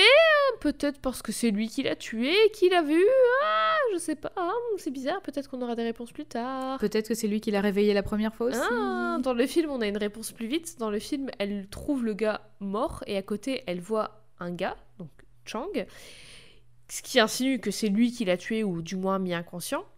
Et il lui dit que c'est lui qui a réveillé Sonmi parce qu'elle n'est pas en sécurité ici, parce qu'il la connaît via Yuna 1939, qui sait qu'elle était amie avec elle, et que si ça vient à savoir, elle va, euh, elle va être tuée aussi. Et du coup, il lui dit il faut qu'on se barre et tout, et elle le suit. Encore une fois, comment il sait qu'elle était amie avec Yuna 1939 Mais je ne sais pas. C'était un grand client de Papa Song c'est à ce moment-là, en tout cas, que ça va un peu changer dans le livre, dans le film par rapport au livre, parce que le livre va vraiment prendre son temps pour détailler et poser tout le côté étude des clones et découverte du monde et tout ça, mhm. alors que le film, ça va vraiment se passer en quelques jours. Sunmi 451, perturbé, accepte et part avec Chang. Les deux prennent l'ascenseur, ce qui signifie que Chang est humain, puisqu'il peut utiliser l'ascenseur gravissent les étages et au fur et à mesure la surface apparaît et Sonmi 451 découvre le monde extérieur, les lumières, les buildings, les autoroutes, les panneaux, les rues, les gens dans la rue, elle découvre tout ce monde futuriste pour nous et elle trouve ça incroyable. Mais elle découvre aussi l'ancien monde, l'ancien Séoul parce que là elle arrive à Néo-Séoul et elle découvre l'ancien Séoul qui été complètement ravagé, l'eau elle a monté, c'est des espèces de bidonvilles, c'est vraiment, il y a que les gens euh, pauvres qui vivent là, c'est les, le bas de l'échelle quoi. Et c'est vraiment hmm. insalubre. Elle est submergée, elle est submergée par tout ça, c'est trop d'infos d'un coup, elle est bouleversée, perturbée, tous les adjectifs en et qui existent, et elle est tellement estomaquée qu'elle pose aucune question, elle suit Chang, tête baissée. Les deux vont à l'université de Taemosan où elle va apprendre plein de choses et où elle va surtout être l'objet d'études de Boom Sook Kim, un étudiant de l'université, et Chang la laisse là. Chang, c'est juste le chauffeur. Il s'avère que Kim est en réalité un gros branleur et gosse de riche, et il n'est pas là quand son 451 arrive. Ah bah bravo Et quand elle arrive, elle découvre son labo qui est absolument dégueulasse. Il y a plein d'insectes dedans, mais du coup, ça permet à Sonmi 451 de découvrir les insectes. Elle découvre une autre forme de vie que les humains ou les clones. Et encore une mm. fois, elle est fascinée. Et sa curiosité, ce petit truc qui l'a poussée à questionner le monde quand elle était enfermée et sous contrôle de Papa Song, elle est de plus en plus stimulée et satisfaite. Et Sunmi 451 a de plus en plus soif de savoir et de réponses, et avoir des réponses à ces questions, à des questions qu'elle s'était même pas posées, ça va faire Enfin, c'est, elle va avoir encore plus besoin de, elle va poser plus de questions, besoin de plus de réponses. Ça ne s'arrête pas et ça va faire que sa foi aveugle en Papa Song et en le système et toutes ses promesses, ah, il commence à s'effriter un peu. Au bout d'un moment, Kim revient dans son labo, mais repart et dit à Sonmi 451 de l'attendre ici jusqu'à ce qu'elle revienne. Et elle, elle est encore toujours très obéissante, du coup, elle reste là. Et en plus, là, elle est en sécurité et elle apprend des choses. Donc, pourquoi elle Mhm. partirait? Au bout d'un moment, Kim revient? On sait toujours pas pourquoi, où est-ce qu'il était parti, mais il revient et il commence à étudier Sonmi 451 et à étudier comment elle apprend, comment elle réfléchit et tout ça. On se rend compte qu'il n'est pas le seul à faire ça puisque Sunmi 451 rencontre un autre clone qui s'appelle Wing 027 qui est aussi en binôme avec un étudiant de l'université qui étudie et Wing 027 est un disasterman, un clone conçu pour intervenir dans, des endroits radioactifs et manipuler des déchets radioactifs et biologiques tout ça. Le gars qui l'étudie lui donne un Sony ou un ordinateur portable sur lequel du coup Sonmi 451 va avoir accès à tout plein de connaissances, tout plein de livres et tout plein de choses interdites par l'unanimité. Hmm. Littéralement, elle tombe sur leur version d'Universalis et elle commence à se faire sa propre éducation en commençant par l'école primaire. Et dans le livre, c'est dit qu'en 6 mois, elle a tout appris jusqu'au niveau collège. Elle peut avoir son brevet des collèges. Bravo, à elle. Bravo à elle. En 6 mois seulement. Collège, Bra- c'est Est-ce 4 qu'elle a passé les épreuves orales? J'imagine que oui. Sunmi 451 se lie d'amitié avec Wing 027 et les deux passent du temps ensemble, ils étudient ensemble, ils rient ensemble, vivent leur vie, vivent leur vie ensemble comme si c'était deux étudiants lambda à la fac qui euh, étudient, qui s'amusent, qui, qui ah, vivent des choses quoi. Mais un jour, un autre étudiant encore, un autre gars qui s'appelle Hee Ju Im arrive dans le labo de Kim et annonce que suite à l'inattention de l'un d'entre eux, Wing 027 est mort. Ah. Kim Hmm. Lui, face à cette nouvelle, il rigole. Vraiment, il y a quelque chose de pas net chez lui. Parce qu'à côté de ça, Sonmi 451, à juste titre, elle est effondrée. Parce que son seul ami, il est mort. Et surtout, il est mort à cause d'un humain qu'il voyait que comme un objet d'étude. Hmm. Et pire, un autre humain trouve ça drôle. Euh, pas super euh, bon départ euh, de la vie chez les humains pour, pour euh, Sonmi 451. Mais la vie continue et quand Kim est pas en train de bosser avec slash sur Sonmi 451, elle, elle continue d'apprendre des choses dans son coin, d'apprendre plus sur le monde qu'on lui a interdit de connaître jusqu'ici, tandis que Kim se bourre la gueule avec ses potes et fait des trucs de beauf. Et petit à petit, Sonmi 451 se rend compte de la vraie nature de Kim. À un moment, Kim et ses potes, pendant une nuit de bourrage de gueule, là, ils décident que c'est le moment de tester leurs skills d'archer. Ils veulent tester leur petite capacité d'archer, je sais pas pourquoi, me pose pas la question. Et Kim prend une arbalète et utilise comme cible des fruits sur la tête de Sonmi 451. Allons-y, yes, super, super comme traitement. J'adore traiter les gens avec humanité et bienveillance et gentillesse. Puis, et puis pourquoi, ne, pourquoi vraiment s'embêter à mettre un fruit sur un meuble quand tu peux le Oui, mettre sur la juste tête de quelqu'un? Ou juste Une cible. une cible sur ton mur, sur un quelque chose, je sais pas. Un, je- a priori, t'étudies les clones, t'as l'air d'être, euh, je sais pas, ingénieur, scientifique, tu sais faire une cible Merde Tu sais, tu sais te servir d'un compas. Bon. Voilà Heureusement pour elle, juste avant que Kim essaie de toucher une toute petite prune sur sa tête, elle est sauvée par professeur Mephi qui décide alors de la re- relocaliser dans une autre université. Ah bah sympa. Sonmi 451, elle est soulagée d'être débarrassée de Kim, mais elle est terrifiée de ce qui vient de se passer et un peu vénère aussi. Et aussi un peu vénère d'être baladée comme ça d'université en université. Et surtout, elle est très déçue d'avoir dû laisser son Sony, son ordinateur, derrière elle. Le Hmm. professeur essaie de répondre à ces questions tant bien que mal parce que Sonmi 451, elle a plein de questions. Et elle lui parle de son Sony. Elle lui dit qu'elle est déçue d'avoir dû le laisser derrière elle. Et le professeur la félicite de s'intéresser à tant de choses et d'avoir autant soif de savoir. Et il lui dit que là où il l'emmène, il a l'intention, si elle veut, de l'inscrire en tant qu'étudiante dans l'université. Sonmi 451, elle est grave chaude, elle va enfin passer au niveau au-dessus, elle va vivre normalement, comme une humaine normale, elle va avoir accès à l'éducation qu'elle désire, et ça va être trop cool. Sauf que ça se passe pas exactement comme elle voudrait, elle se fait un peu, un peu bully, un peu ridiculisée, parce, parce qu'elle est une clone parmi les humains en fait. Hmm.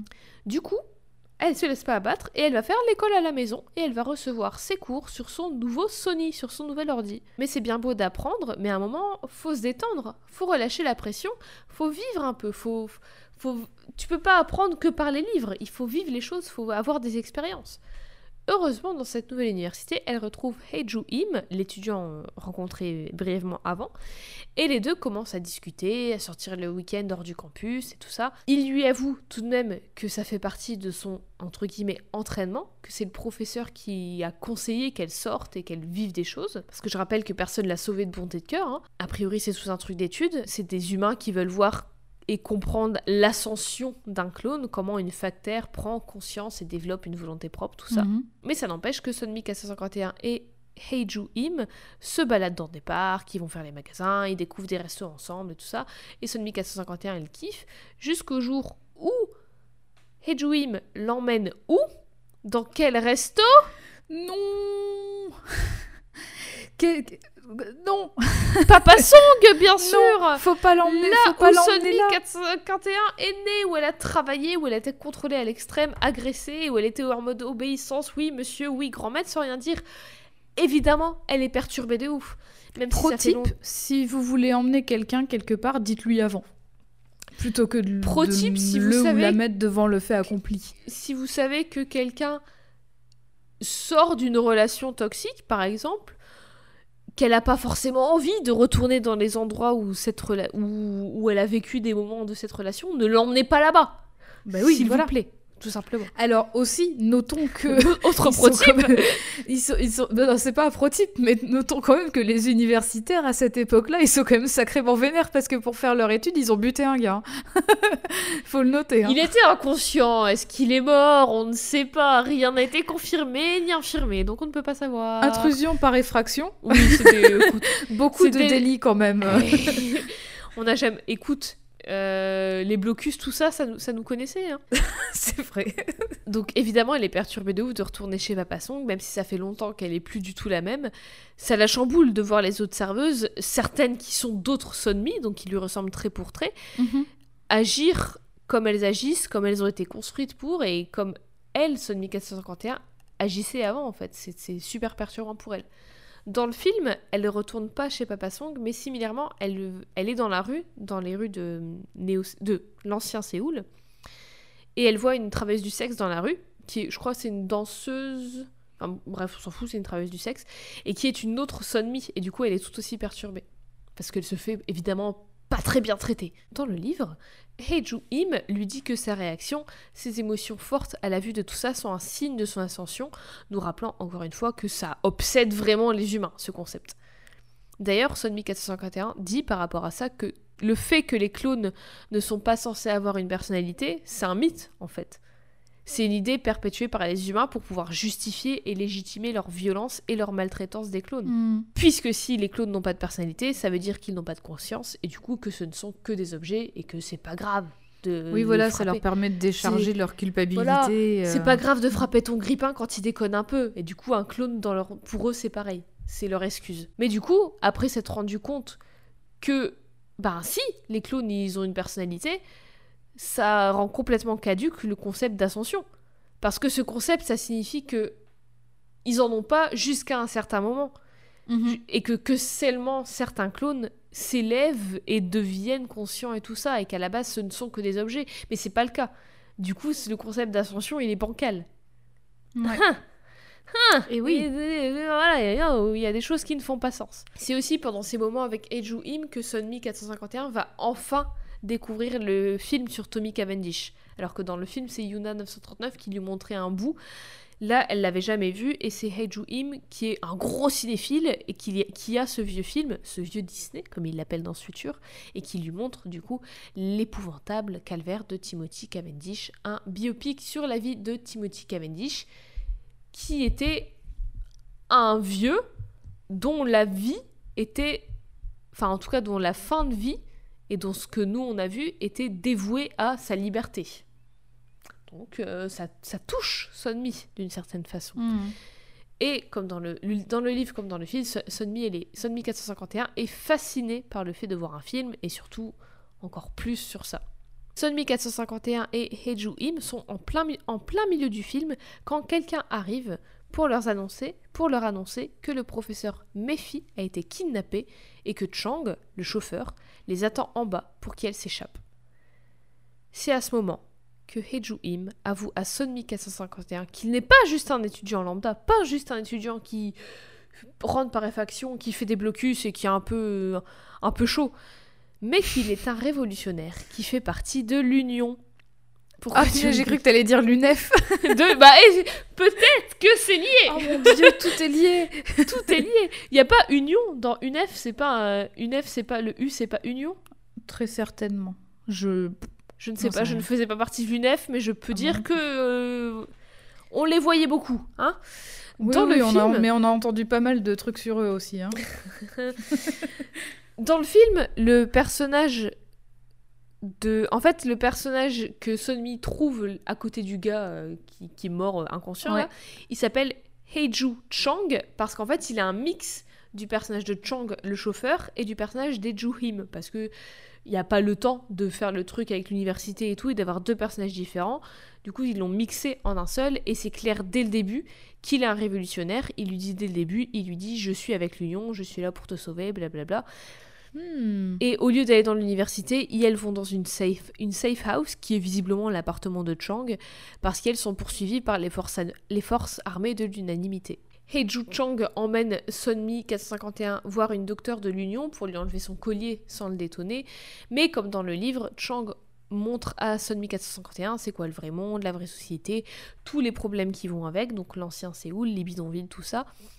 Et Sonmi 451 apprend et étudie plein de choses, comme dans le livre.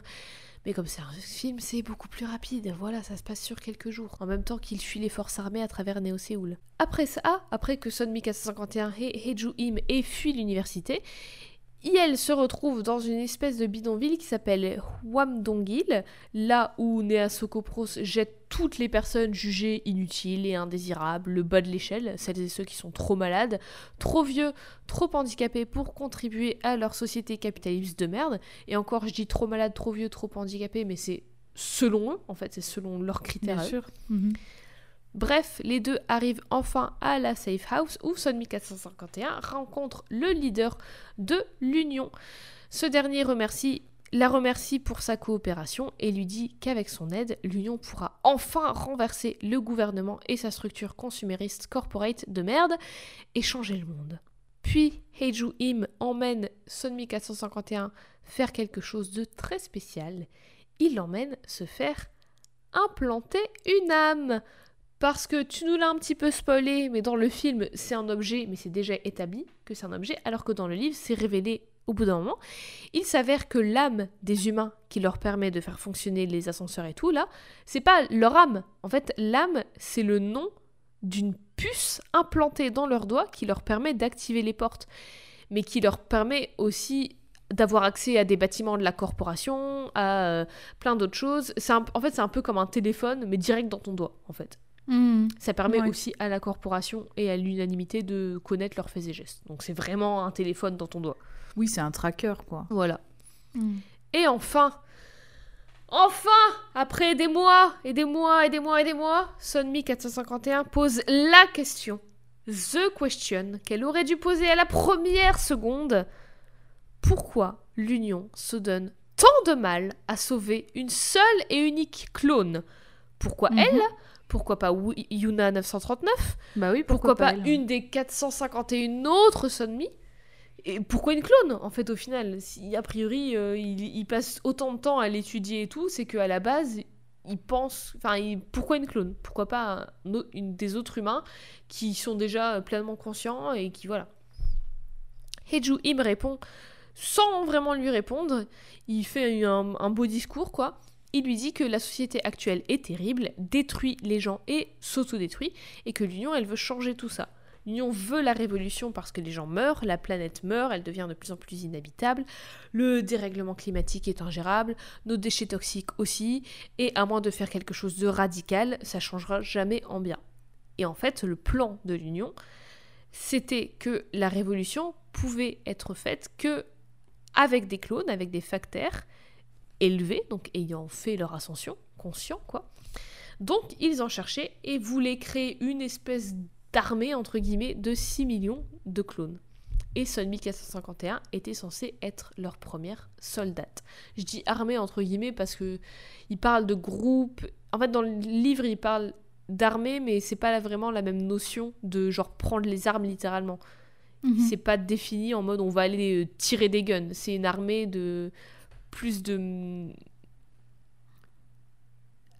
avec une idée différente qui veulent ils, ils ont pas encore les façons de faire ils vont pas euh, tirer dans le tas mais c'est une une armée en opposition à l'armée de l'unanimité en gros tu vois Oui, ce que je oui, veux dire? Bah, J'ai rigolé parce que t'as dit tirer des guns.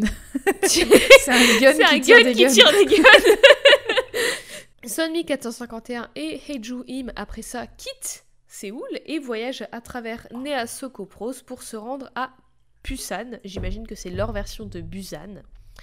Et elles vont vivre plein de choses durant ce voyage et découvrir plein de choses. Et là, enfin, Sunmi 451 découvre le monde pour du vrai. Ça reste dans Nea Sokopros, mais c'est autre part que Séoul, que les bidonvilles et que, que le, le pauvre et les riches, tu vois. Elle va voir d'autres cultures, comment les gens autour de Séoul se sont adaptés à cette nouvelle société et ce nouveau gouvernement, tout ça. Elle, apprend des choses plus à travers les livres, à travers les films et tout, ce qu'elle apprend des êtres humains, ce qu'elle voit et tout, elle va le vivre directement en contact direct, quoi, elle expérimente. Elle et Heiju Im visitent une vieille abbaye abandonnée où des humains vivent en mode retour à la nature parce qu'ils haïssent comment la société de la corporation est. Ils haïssent comment Néo-Séoul est. Le groupe Mhm. est peuplé de plein de gens de partout dans le monde. Il y a des Coréennes, il y a des Coréens, il y a des Ouïghours, il y a des... plein de gens. Et ce groupe aide quand il peut et comme il peut l'Union et les clones. Là, Sonmi 451 rencontre la chef de ce groupe et elle découvre que cette chef faisait vraiment partie d'une abbaye, d'une abbaye lorsqu'elle était plus jeune, que les personnes de cette abbaye, de cette abbaye priaient Siddhartha, leur version de Siddhartha, j'imagine. Donc Siddhartha, c'est en... Ah, je vais pas faire toute l'histoire, mais c'est Bouddha, voilà. Et, euh, Mhm. Bouddha, en gros, c'est Siddhartha, c'est son nom, bref. Leur version de Bouddha, en gros. Mais que quand la corporation a est arrivée au pouvoir, quand l'unanimité est arrivée au pouvoir, toutes les autres religions, toutes les religions, au final, étaient interdites. Et donc, du coup, les abbayes, ça dégage. Siddhartha, on n'en veut pas. Nous, c'est si tu crois pas en la même chose que nous, si on croit pas en la même chose, en l'unanimité, tu dégages. Voilà. Et donc du coup, elle a été la chef de cette abbaye, a été envoyée dans une espèce d'orphelinat pour être élevée selon les préceptes de l'unanimité. Sonmi 451, elle connaît pas, Siddhartha, elle connaissait pas tout ça, elle lui demande du coup si c'était un dieu, et la chef lui répond que dire que c'est un dieu, c'est une bonne description. Il n'infligeait pas de punition, mais ne les protégeait pas de souffrances de la vie non plus. Par contre, il leur apprenait à surmonter les souffrances et à surmonter la peur, et à comment s'élever, entre guillemets métaphoriquement, pour pouvoir se réincarner dans le futur.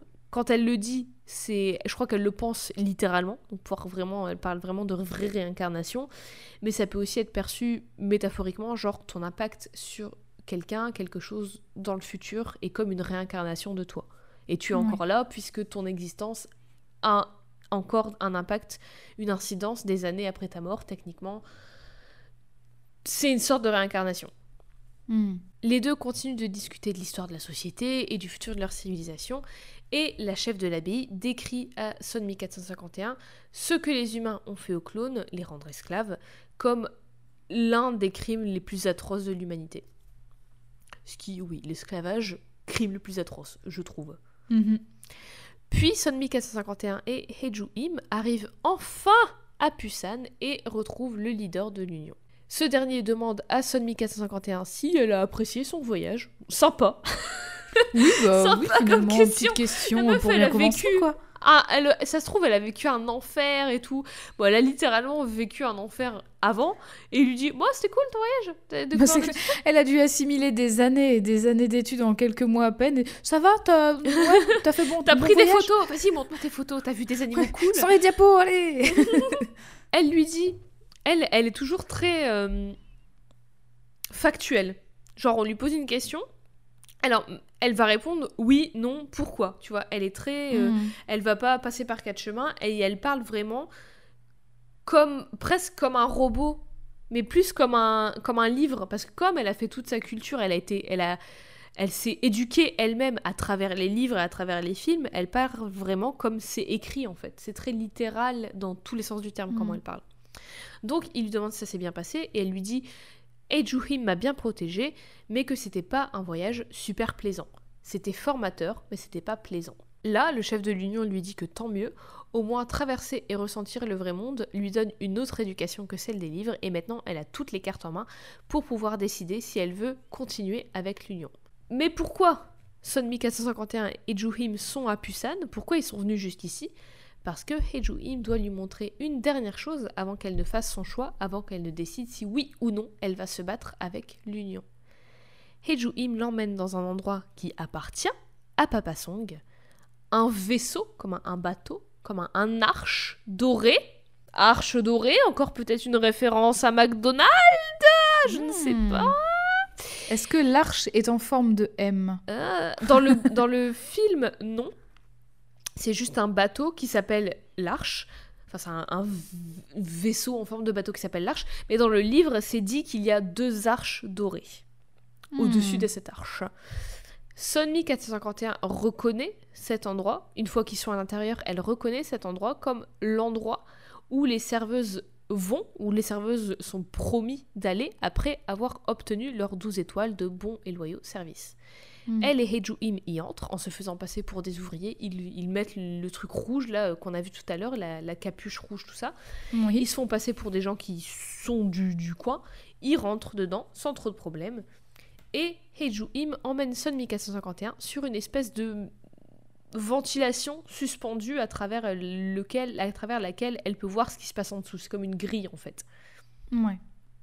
Et en dessous, elle voit quoi? D'abord, elle voit des centaines de clones, pleins de Yuna et de Sonmi, et d'autres, qui attendent devant une porte. Elles attendent d'être appelées pour embarquer pour leur voyage direction Hawaï, tout en récitant les psaumes de Papa Song et en chantant le chant religieux ultime, la version du Sextuor Cloud Class. Elles attendent leur promesse, leur récompense après toutes ces années de dur labeur là où leur vie peut enfin commencer. Mais Sonmi 451, elle voit aussi la pièce juste à côté, parce qu'apparemment il n'y a pas de... Il n'y a pas de plafond, j'en sais rien. Pourquoi faire des murs qui vont jusqu'en haut finalement? Ça coûte trop d'argent Ça coûte On trop cher. Attends, il y a le hangar, c'est bon là. Oui, bah c'est bon. Mais dans la pièce juste à côté, celle sur laquelle ouvre la porte, c'est pas une barque qui va les emmener à Honolulu qui les attend, mais une chaise. Sonmi 451 voit une chaise en plein milieu de la pièce, et sur cette chaise, une clone Sonmi y est amenée. Elle y est assise, et elle s'y assoit super excitée, elle va aller à Hawaï, elle est trop contente, elle a un énorme sourire et tout. Elle va enfin être libre.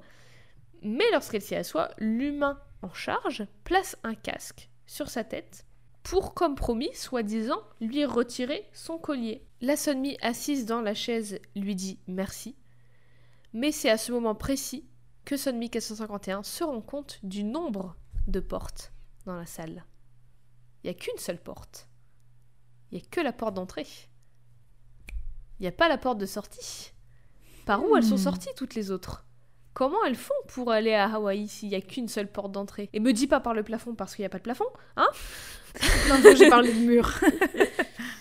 Il n'y a qu'une seule porte. Et là, elle se rend compte de ça, et là, elle entend un clac, et la Sonmi assise dans la chaise se fige, son expression se fige, le casque est retiré de sa tête, et Sonmi, 451, réalise que la Sonmi dans la chaise, elle est morte. Son collier, il lui est retiré, mais en fait, le casque, c'est pas le casque qui lui a retiré le collier. Le casque, il lui a euh, transpercé la tête, telle une, telle une vache, telle du bétail, telle vraiment, c'est vraiment, c'est du bétail. Hmm. La Sonmi qui était sur la chaise, elle est transportée par un tapis roulant dans la pièce d'à côté, où elle et plein d'autres cadavres de clones sont dépouillés, écorchés, découpés en morceaux et broyés, recyclés en matière pour pouvoir cultiver de nouveaux clones et en nourriture pour à la fois le restaurant de Papa Song et pour faire du savon. Hmm, horrible. Euh, pourquoi 12 ans d'ailleurs? Aucune idée. Est-ce que c'est parce qu'à partir de 12 ans, elle commence à dysfonctionner, donc c'est ce qu'ils ont. Bah, c'est ah, c'est ce que j'ai pensé, mais c'est pas des robots, c'est des clones. Donc Bah a oui, c'est ça. Je sais, peut-être que c'est. Parce que c'est quand même beaucoup d'énergie si elles peuvent durer, enfin si elles peuvent Ouais, mais travailler si- plus longtemps. Oui, mais peut-être que s'il il y y aurait avait pas pas toute cette ce. histoire, non? ce truc de 12 ans, il n'y aurait pas cette promesse qui fait qu'elle Ah, reste ouais. fidèle. Hmm. Mais le, le chiffre 12, je sais pas exactement pourquoi? Peut-être c'est parce C'est que... 6 fois 2. C'est ce que j'allais dire, peut-être parce que c'est 2 fois 6, je, je sais pas exactement. Mais je pense que c'est vraiment pour faire cette... Leur, leur donner ce but, leur dire oui, peut-être que t'es maltraité, peut-être que c'est pas ouf comme vie, mais t'inquiète, dans 12 ans, tu pars en vacances pour toute Mhm. la vie, pour le reste du temps. Oui, pour l'éternité. éviter les, les risques de rébellion, en fait. Mhm, je pense que c'est ça. Mais donc oui, donc euh, elle, se mange elle-même. D'ailleurs, dans la section de Timothy Cavendish, pendant sa première tentative d'évasion de sa maison de retraite, là, il crie « Le soleil vert, c'est de la chair humaine !» en référence au film Soleil vert, où Mhm. euh, le soleil vert, c'est de la chair humaine. Mais du coup, ça fait aussi référence à ça, à cette, à Mhm. cette époque, à, à Son 1451 et aux clones qui sont recyclés pour être la nourriture des autres clones Horrible. Horrible, comme tu le dis. Son 1451, elle est horrifiée à tel point qu'elle se souvient même plus combien de temps elle est restée là, combien de temps elle est restée figée à regarder ça et comment elle est partie. La seule chose dont elle se souvient après, c'est de se demander comment les sangs purs, les humains, peuvent être au courant de ce massacre qui se passe tous les jours et ne rien faire. Comment ils peuvent continuer à vivre, à, s'amuser, à aller au restaurant, à danser, à faire comme si de rien n'était alors que ça se passe là, derrière leur mur et qui sont au courant, voire complices de ce truc. Hmm. Comme si les personnes qui étaient tuées gratuitement, c'était que des objets en plastique qu'on recyclait, en fait, littéralement, parce que c'est comme ça qu'ils les considèrent, des objets en Mhm. plastique qu'on recycle. Ouais.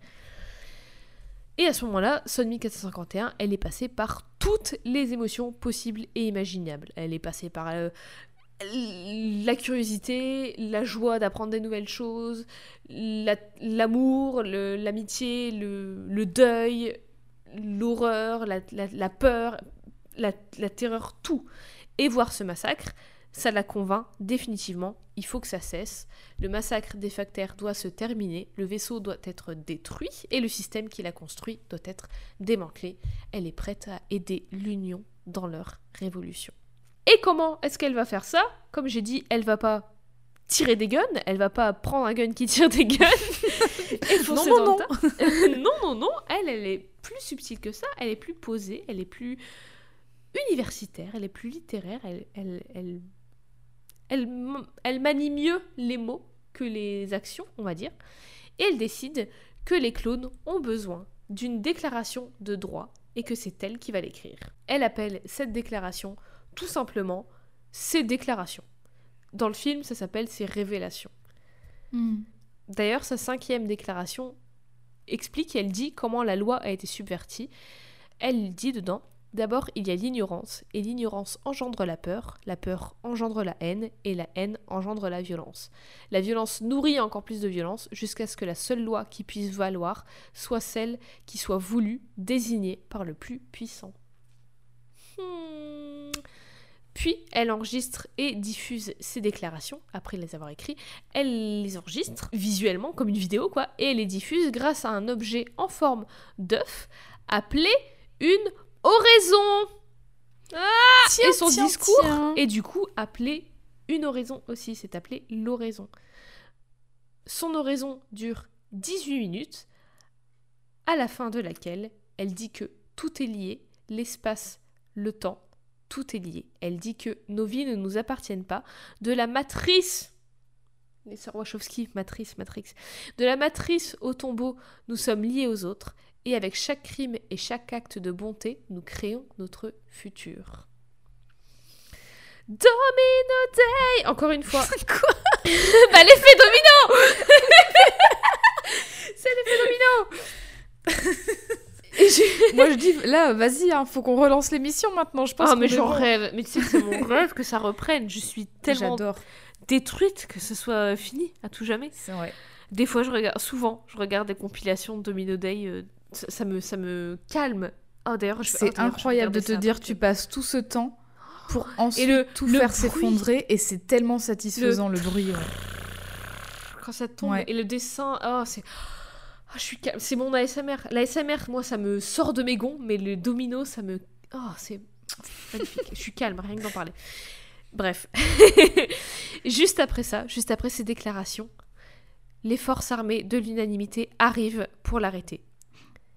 Mais elle s'y attendait, bien sûr, parce que voilà, c'était obligé. Et là, la fin diffère dans le livre et dans le film. Dans le Ah. film, Chang meurt en la protégeant, mais elle est tout de même capturée. Dans le livre, il meurt aussi en la protégeant, elle est capturée, sauf que elle s'attendait à leur arrivée, pas parce qu'elle a compris que depuis le début, euh, il se faisait suivre et du coup c'était inévitable, mais parce qu'elle a compris que depuis le début, Heju Im l'avait sorti de chez Papa Song pour une raison. C'était pas par accident. Si il l'a sorti elle et pas une autre, c'est parce que tout ça était un plan super élaboré de l'unanimité depuis le début pour qu'il puisse faire paraître une clone en justice, lui faire, lui faire avoir un procès et du coup discréditer n'importe quelle autre révolution pourrait avoir. En fait, ils ont, ils ont Ah, tout faire d'elle un exemple, quoi. Voilà, faire d'elle Oh, oh, ce complot. un exemple de euh, les clones, c'est vraiment. euh, euh, c'est des violents, horribles, extrémistes et tout ça. Et du coup, Ouais, en gros, ça vaut pas le coup d'essayer de vous rebeller, quoi. ça, et en plus, du coup, ça discréditerait n'importe quelle autre action des clones ou des personnes révolutionnaires aux yeux des autres humains. Hmm. Alors que dans le film, c'est juste, juste, entre guillemets, dans le film, il n'y a pas tout ce plan, parce que je pense que j'imagine que c'était trop compliqué à mettre dans un film qui fait déjà 3 heures. Oui, voilà, limite, il, aurait, coup- il aurait fallu faire un film par personne. sur elle. Bah c'est ça, Ouais. c'est pour ça que je trouve que Cloud Atlas, le film est incroyable parce que t'as six films en un et chaque Mhm. film, enfin chaque segment, c'est un film, enfin il y a rien de tronqué, bref. Quoi qu'il en soit, dans le film comme dans le livre, Sonmi 451 est arrêté et mis en face à la mise face à l'archiviste pour son entrevue où il lui précise que c'est ni un interrogatoire ni un procès, il veut juste sa version des faits, sa version de la vérité. Ce à quoi elle répond qu'il n'y a qu'une seule version de la vérité, que la vérité est singulière et que toutes les autres vérités sont fausses, sont des mensonges. Elle lui raconte tout ça, tout ce qu'elle vient de vivre, depuis Papa Song jusqu'à ses déclarations et jusqu'à maintenant. Et pendant tout ça, à travers tout ce récit, même l'archiviste ne croit pas à certaines choses. Genre, il est estomaqué d'entendre parler du massacre des clones. Il, n'en Mhm. avait même pas confiance. Et à force, il développe une certaine empathie pour Sonmi 451, pour son histoire, pour les clones, et un esprit critique qu'il n'avait pas jusqu'alors. C'est pas clair si c'est un clone lui-même ou si c'est un humain. Hmm. C'est pas très clair. D'ailleurs, cet entretien avec l'archiviste, c'est appelé par l'archiviste une oraison. Ce qui, si vous vous souvenez bien, signifie prière et à la fois le discours de ce- comment est désigné le discours de Sonmi de ses déclarations et du coup aussi. Et avec tous les thèmes religieux qu'il y a eu dans l'histoire de Sonmi 450 451, je trouve que c'est approprié et assez joli aussi qu'elle termine sa vie avec une prière. Elle qui est devenue à la fois une, une- une martyre, mais aussi une icône, une prophétesse, un peu, hmm, si je puis Mhm. dire. Si je puis dire. Parce On que a je bien retenu le mot. Hmm. Parce que je dis que c'est la fin de sa vie, parce que elle sait qu'elle va mourir juste après. Elle sait que c'est c'est fini après. Ouais, comme elle s'est fait choper, c'est terminé, quoi. Et à la fin de son oraison, à la fin de son interrogation, son entrevue, l'archiviste lui demande que, puisque dans ses déclarations, elle dit que nos actions ont des conséquences su- sur le futur et dans l'éternité, il lui demande si elle croit en la réincarnation, et elle lui répond qu'elle pense que la mort n'est qu'une porte, et que à chaque fois qu'une porte se ferme, une autre s'ouvre, et que c'est infini. Puis il lui demande pourquoi elle a fait tout ça. Elle répond que si elle était restée invisible, personne n'aurait jamais su la vérité. Et il termine en posant une dernière question. Il lui demande si elle n'a pas peur qu'elle d'avoir fait tout ça pour rien, si elle n'a pas peur que personne ne la croie. Et elle le regarde, elle sourit et elle lui dit que quelqu'un y croit déjà. Tiens, tiens, tiens. Puis résignée à cette fin, fière de ce qu'elle a accompli, heureuse d'avoir pu être libre à l'espace d'un instant, terrassée tout de même d'avoir vu tant d'horreurs, d'avoir tant perdu, Sonmi 451 est pleine de toutes les émotions possibles et imaginables, mais elle est surtout pleine d'espoir parce qu'elle sait que ses idées ont déjà été vues et entendues et ressenties et reproduites des milliards de fois. Elle sait que sa vie ne s'arrête pas là, puisque ses déclarations existeront toujours, et comme elle le dit à la fin de ses déclarations en citant Sénèque, peu importe combien de nous tu tues, tu ne tueras jamais ton successeur. Comme je dis, elle est très, euh, très universitaire, très littéraire, Ouais. très... euh, Forcément, elle a passé... sa vie quasiment à lire des choses et à apprendre des choses à travers les livres et les mythes et les, et les philosophes et les films et tout ça. Et d'ailleurs, comme une petite cerise un peu amère sur un gâteau à plein d'étages de merde assez compliqué, la dernière chose... Cette métaphore J'adore les métaphores, j'adore ça La dernière chose qu'elle demande, le dernier souhait de Sonmi 451, est d'enfin terminer de regarder le film qu'elle avait commencé quand pendant un moment de sa vie, elle avait connu le bonheur. Elle veut terminer de regarder l'épouvantable calvaire de Timothy Cavendish. Puis dans une petite cérémonie, telle la cérémonie de l'Exultation où les clones sont emmenés dans leurs euh, vêtements blancs au-dessus de leurs Mhm. vêtements bleus, là, dans une petite cérémonie, vêtue de blanc et les yeux emplis de larmes, Sonmi 451 est amenée à une chaise. Elle est assise. On lui place un casque sur la tête. Elle sourit à travers ses larmes et c'est la fin de Sonmi 451. Mais pas vraiment Parce que, comme je l'ai dit et comme elle l'a dit, sa vie va plus loin qu'elle-même. Sa vie va plus loin que ses limitations physiques. Sa vie continue à travers notre prochain protagoniste, Zachary. Encore plus loin dans le futur, des siècles plus tard, dans un monde un peu post-apocalyptique où les villes ont été détruites et la plupart des gens vivent en tribu avec très peu de technologie, on rencontre Zachary, joué par Tom Hanks, un homme d'une tribu qui vit sur une île d'Hawaï. Ah Tout est lié, tout est lié. C'est un peu en mode planète des singes, dans le sens où c'est un peu retour aux sources de Mhm. l'humanité. Les tribus vivent vraiment comme des tribus, c'est des groupes. Et les tribus ennemies à celles de Zachary ou à celles semblables à celles de Zachary sont des tribus cannibales. Hawaï, cannibale, ça vous rappelle personne? La boucle est Le tout bouclée. début. Ceci dit, dans ce monde, il reste tout de même un dernier morceau de la civilisation qui a accès à la technologie et elles se font appeler les pressions. Et dans ce monde, Zachary, sa tribu et tout le monde, en fait, tout le monde, croit et vénère le dieu, la déesse. Tu le vois venir Je sais que tu le vois venir, je le vois dans Oui. tes yeux. La Oui. déesse. Sonmi. Sonmi Bravo Bravo à elle. Enfin, bravo à elle. Je sais pas si on peut dire bravo à elle, mais voilà. Bah, euh, D'une certaine manière, elle, elle, elle le, elle le savait finalement que Bah, ça... elle savait qu'elle allait avoir un impact. Elle savait pas lequel. Voilà, que ces- toutes ses actions et sa parole allaient finalement euh, rester dans, dans les mémoires pendant très longtemps, manifestement, puisque là, on ne sait pas quand a lieu cet apocalypse. Mais donc, du coup, bravo à elle quand même, parce c'est qu'elle a super fait la beau parce que-. Du coup, puisqu'elle est vénérée comme une déesse, on peut, on, on peut imaginer, on- je, je ne peux que m'imaginer que ces mots ont eu un impact positif pour le destin des clones et pour la société. Mais en tout cas, c'est leur déesse, c'est leur seule déesse d'ailleurs, et elle leur assure de bonnes récoltes, elle leur assure, elle leur assure un bon sort et une sécurité. Hmm. L'histoire de Zachary, je vais pas tout raconter, je la fais courte, mais en gros, une meuf dépréciant méronyme, interprétée par Ali Berry, arrive dans la tribu de Zachary pour soi-disant étudier leurs coutumes, mais en réalité, elle cherche l'oraison, elle cherche l'outil utilisé par Sonmi 451, l'outil qu'elle avait utilisé pour diffuser ses déclarations, pour que pour pouvoir envoyer un signal à d'autres humains sur d'autres planètes pour pouvoir sauver l'humanité. En gros.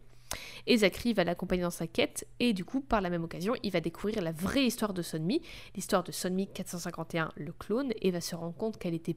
C'est pas une entité divine à laquelle il croit, ou même Mhm. un messie, mais que c'était une martyre. En fait, c'était une vraie personne qui a vécu des choses horribles et tout ça, et ça, ça lui fait remettre en question tout son système de croyances et tout ce qu'il a vécu. Ceci dit, il continue de la voir un peu comme une prophétesse. Ça, l'un n'empêche pas l'autre.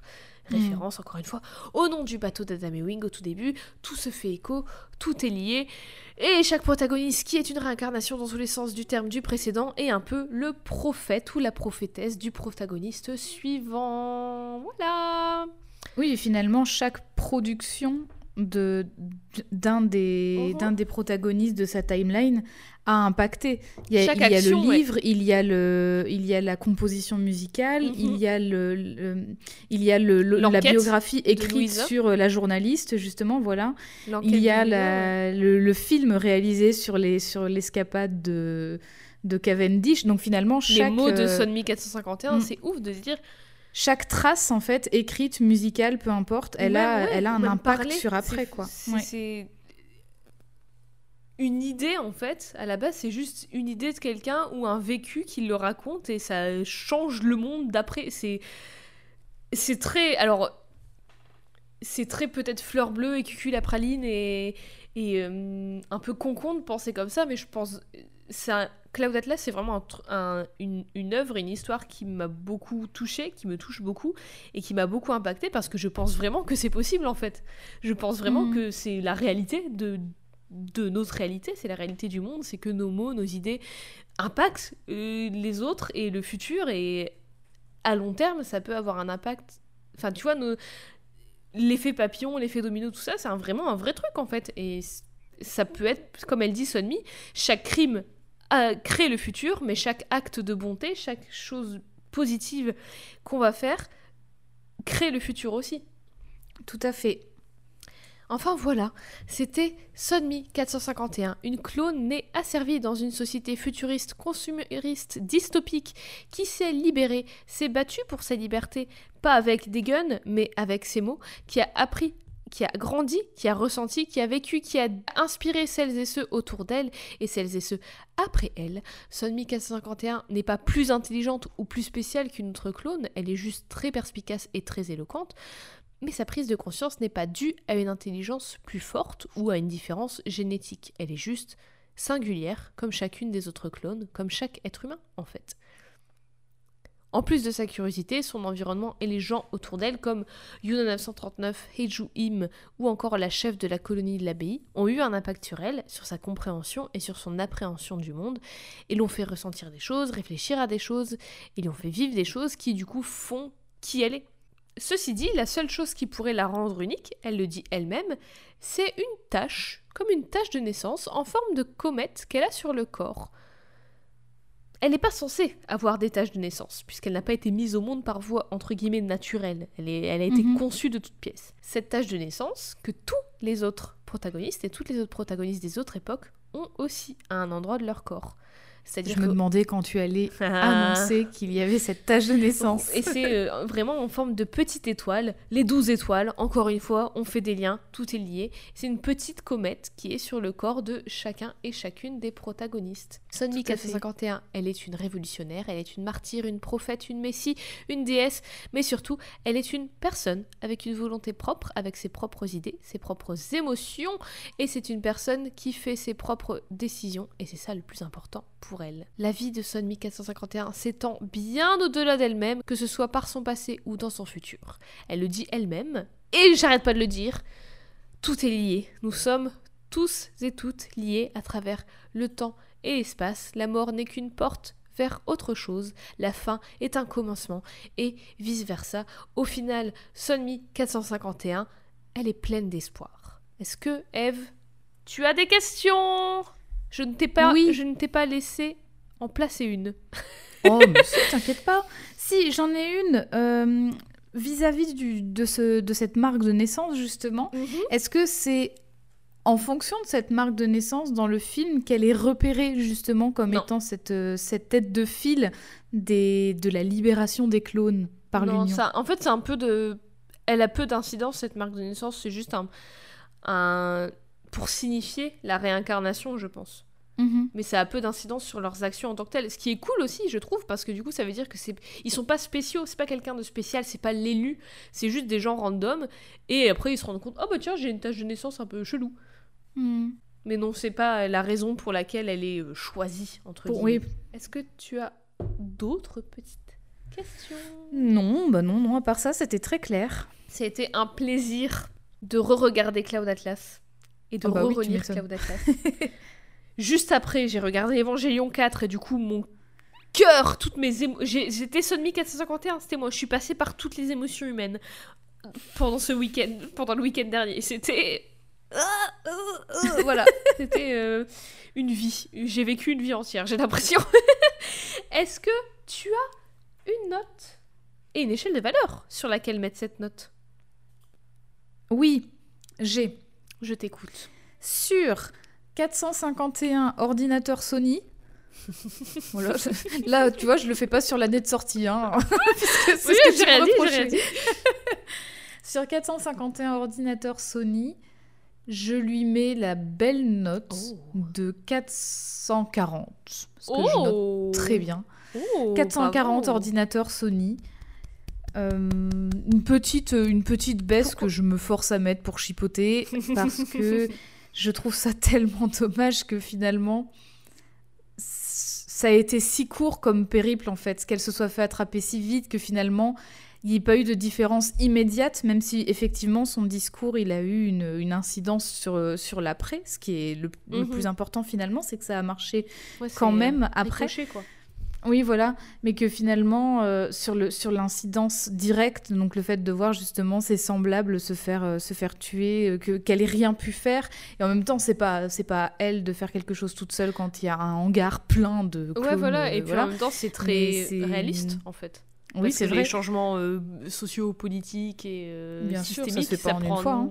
des Mhm. décennies à se passer. Mhm. Donc, Mais du euh, coup, voilà, c'est je trouve ça tellement dommage que sa chute, elle, elle soit arrivée si vite finalement après sa quoi, découverte euh, terrible de ce qui se passe euh, Mm. au bout de 12 ans. Mais c'est pas c'est pas nécessairement de sa faute, c'est pour ça que voilà, 440 sur 451, je ne baisse pas trop sa note pour ça. Ah, C'est avec. Merci. J'ai- énormément. non, mais j'adore vraiment ce personnage, j'adore vraiment euh, ce qu'elle raconte, ce que Cloud Atlas raconte en général, mais surtout Sunmi 451. Et j'étais ravie d'en parler avec toi. Enfin, Ah, et puis, euh, te après, présenter surtout. Aussi, enfin, j'adore, j'adore Dunabe. Enfin, elle, Ah elle c'est vraiment une, une actrice l'aime exceptionnelle. D'ailleurs, euh, ben, je veux dire, on, on a déjà parlé de Oui. Sense8 avec Ouais. toi, justement. C'est toi Oui. qui nous a présenté Nomi et Amanita de Sense8, mais du coup, les chers Wachowski ont également rappelé Dunabe pour Mhm. euh, Sense8. Et enfin, voilà, c'est est c'est aussi. Il me semble qu'elle est aussi dans Jupiter Ascending, mais je ne suis plus Je- oui, je crois bien. Je- Ah, je suis. Attends, je crois que oui. Je crois Il que me oui. semble. Je sais plus. Et, et du coup, bon, c'est que c'est de- c'est un travail euh, entre elles trois qui, qui fonctionne bien, donc c'est cool. Grave. J'aimerais bien. Et oh, ouais, c'est- Matrix 4. Je sais qu'elle est- qu'elle est pas dedans, mais ça serait mon. Mais du coup, bah oui, voilà, du coup, c'est c'est trop bien, c'est trop bien de l'avoir dans plusieurs productions des Wachowski, c'est trop bien de de, bah, de, de voir son, don- son jeu d'actrice qui est quand Elle même est qui est quand incroyable. même incroyable. Voilà, elle est super. Elle a joué euh, dans un film coréen qui s'appelle A Girl at My Door, donc euh, une fille à ma porte, et qui m'a aussi arraché le cœur, mais qui est excellent. Donc voilà, si petite Mhm. reco euh, ciné. Oula, petit reco. Écoute, pourquoi pas Pourquoi pas Eh bien, Eve, merci beaucoup de m'avoir écouté Eh bien, avec parler pendant 1h40. Avec grand plaisir. On a, ce n'est pas, euh, ce n'est pas ce qu'on a fait de plus, de, de plus euh, long. Drôle. Donc ça va. Et Y c'est a pas pas ce qu'on a fait de plus marrant, mais écoute, euh, parfois, euh, on, parfois on rigole pas, parfois on déconne pas, il faut parler des vraies choses. C'est pas ce choses qu'on a fait de plus dramatique non plus, donc je vrai. pense que ça va aller. Pas de trigger warning aujourd'hui Ouh là là. Et merci à vous de nous avoir oui, merci. écoutés et toujours de nous partager. D'ailleurs, en parlant de partage, Eve, Oui. par quels moyens pouvons-nous partager le podcast et où, par hasard, peut-être que ces moyens sont aussi ceux qu'on utilise pour partager des images? Waouh, phrase très longue et compliquée. Où est-ce qu'on peut nous retrouver sur les réseaux sociaux? Twitter et Instagram, at codexpod, codex au féminin et au pluriel, pod, POD, où vous pourrez retrouver toutes les images que Jade m'a Oui. fait, euh, fait parvenir, euh, que comme ça vous pourrez voir.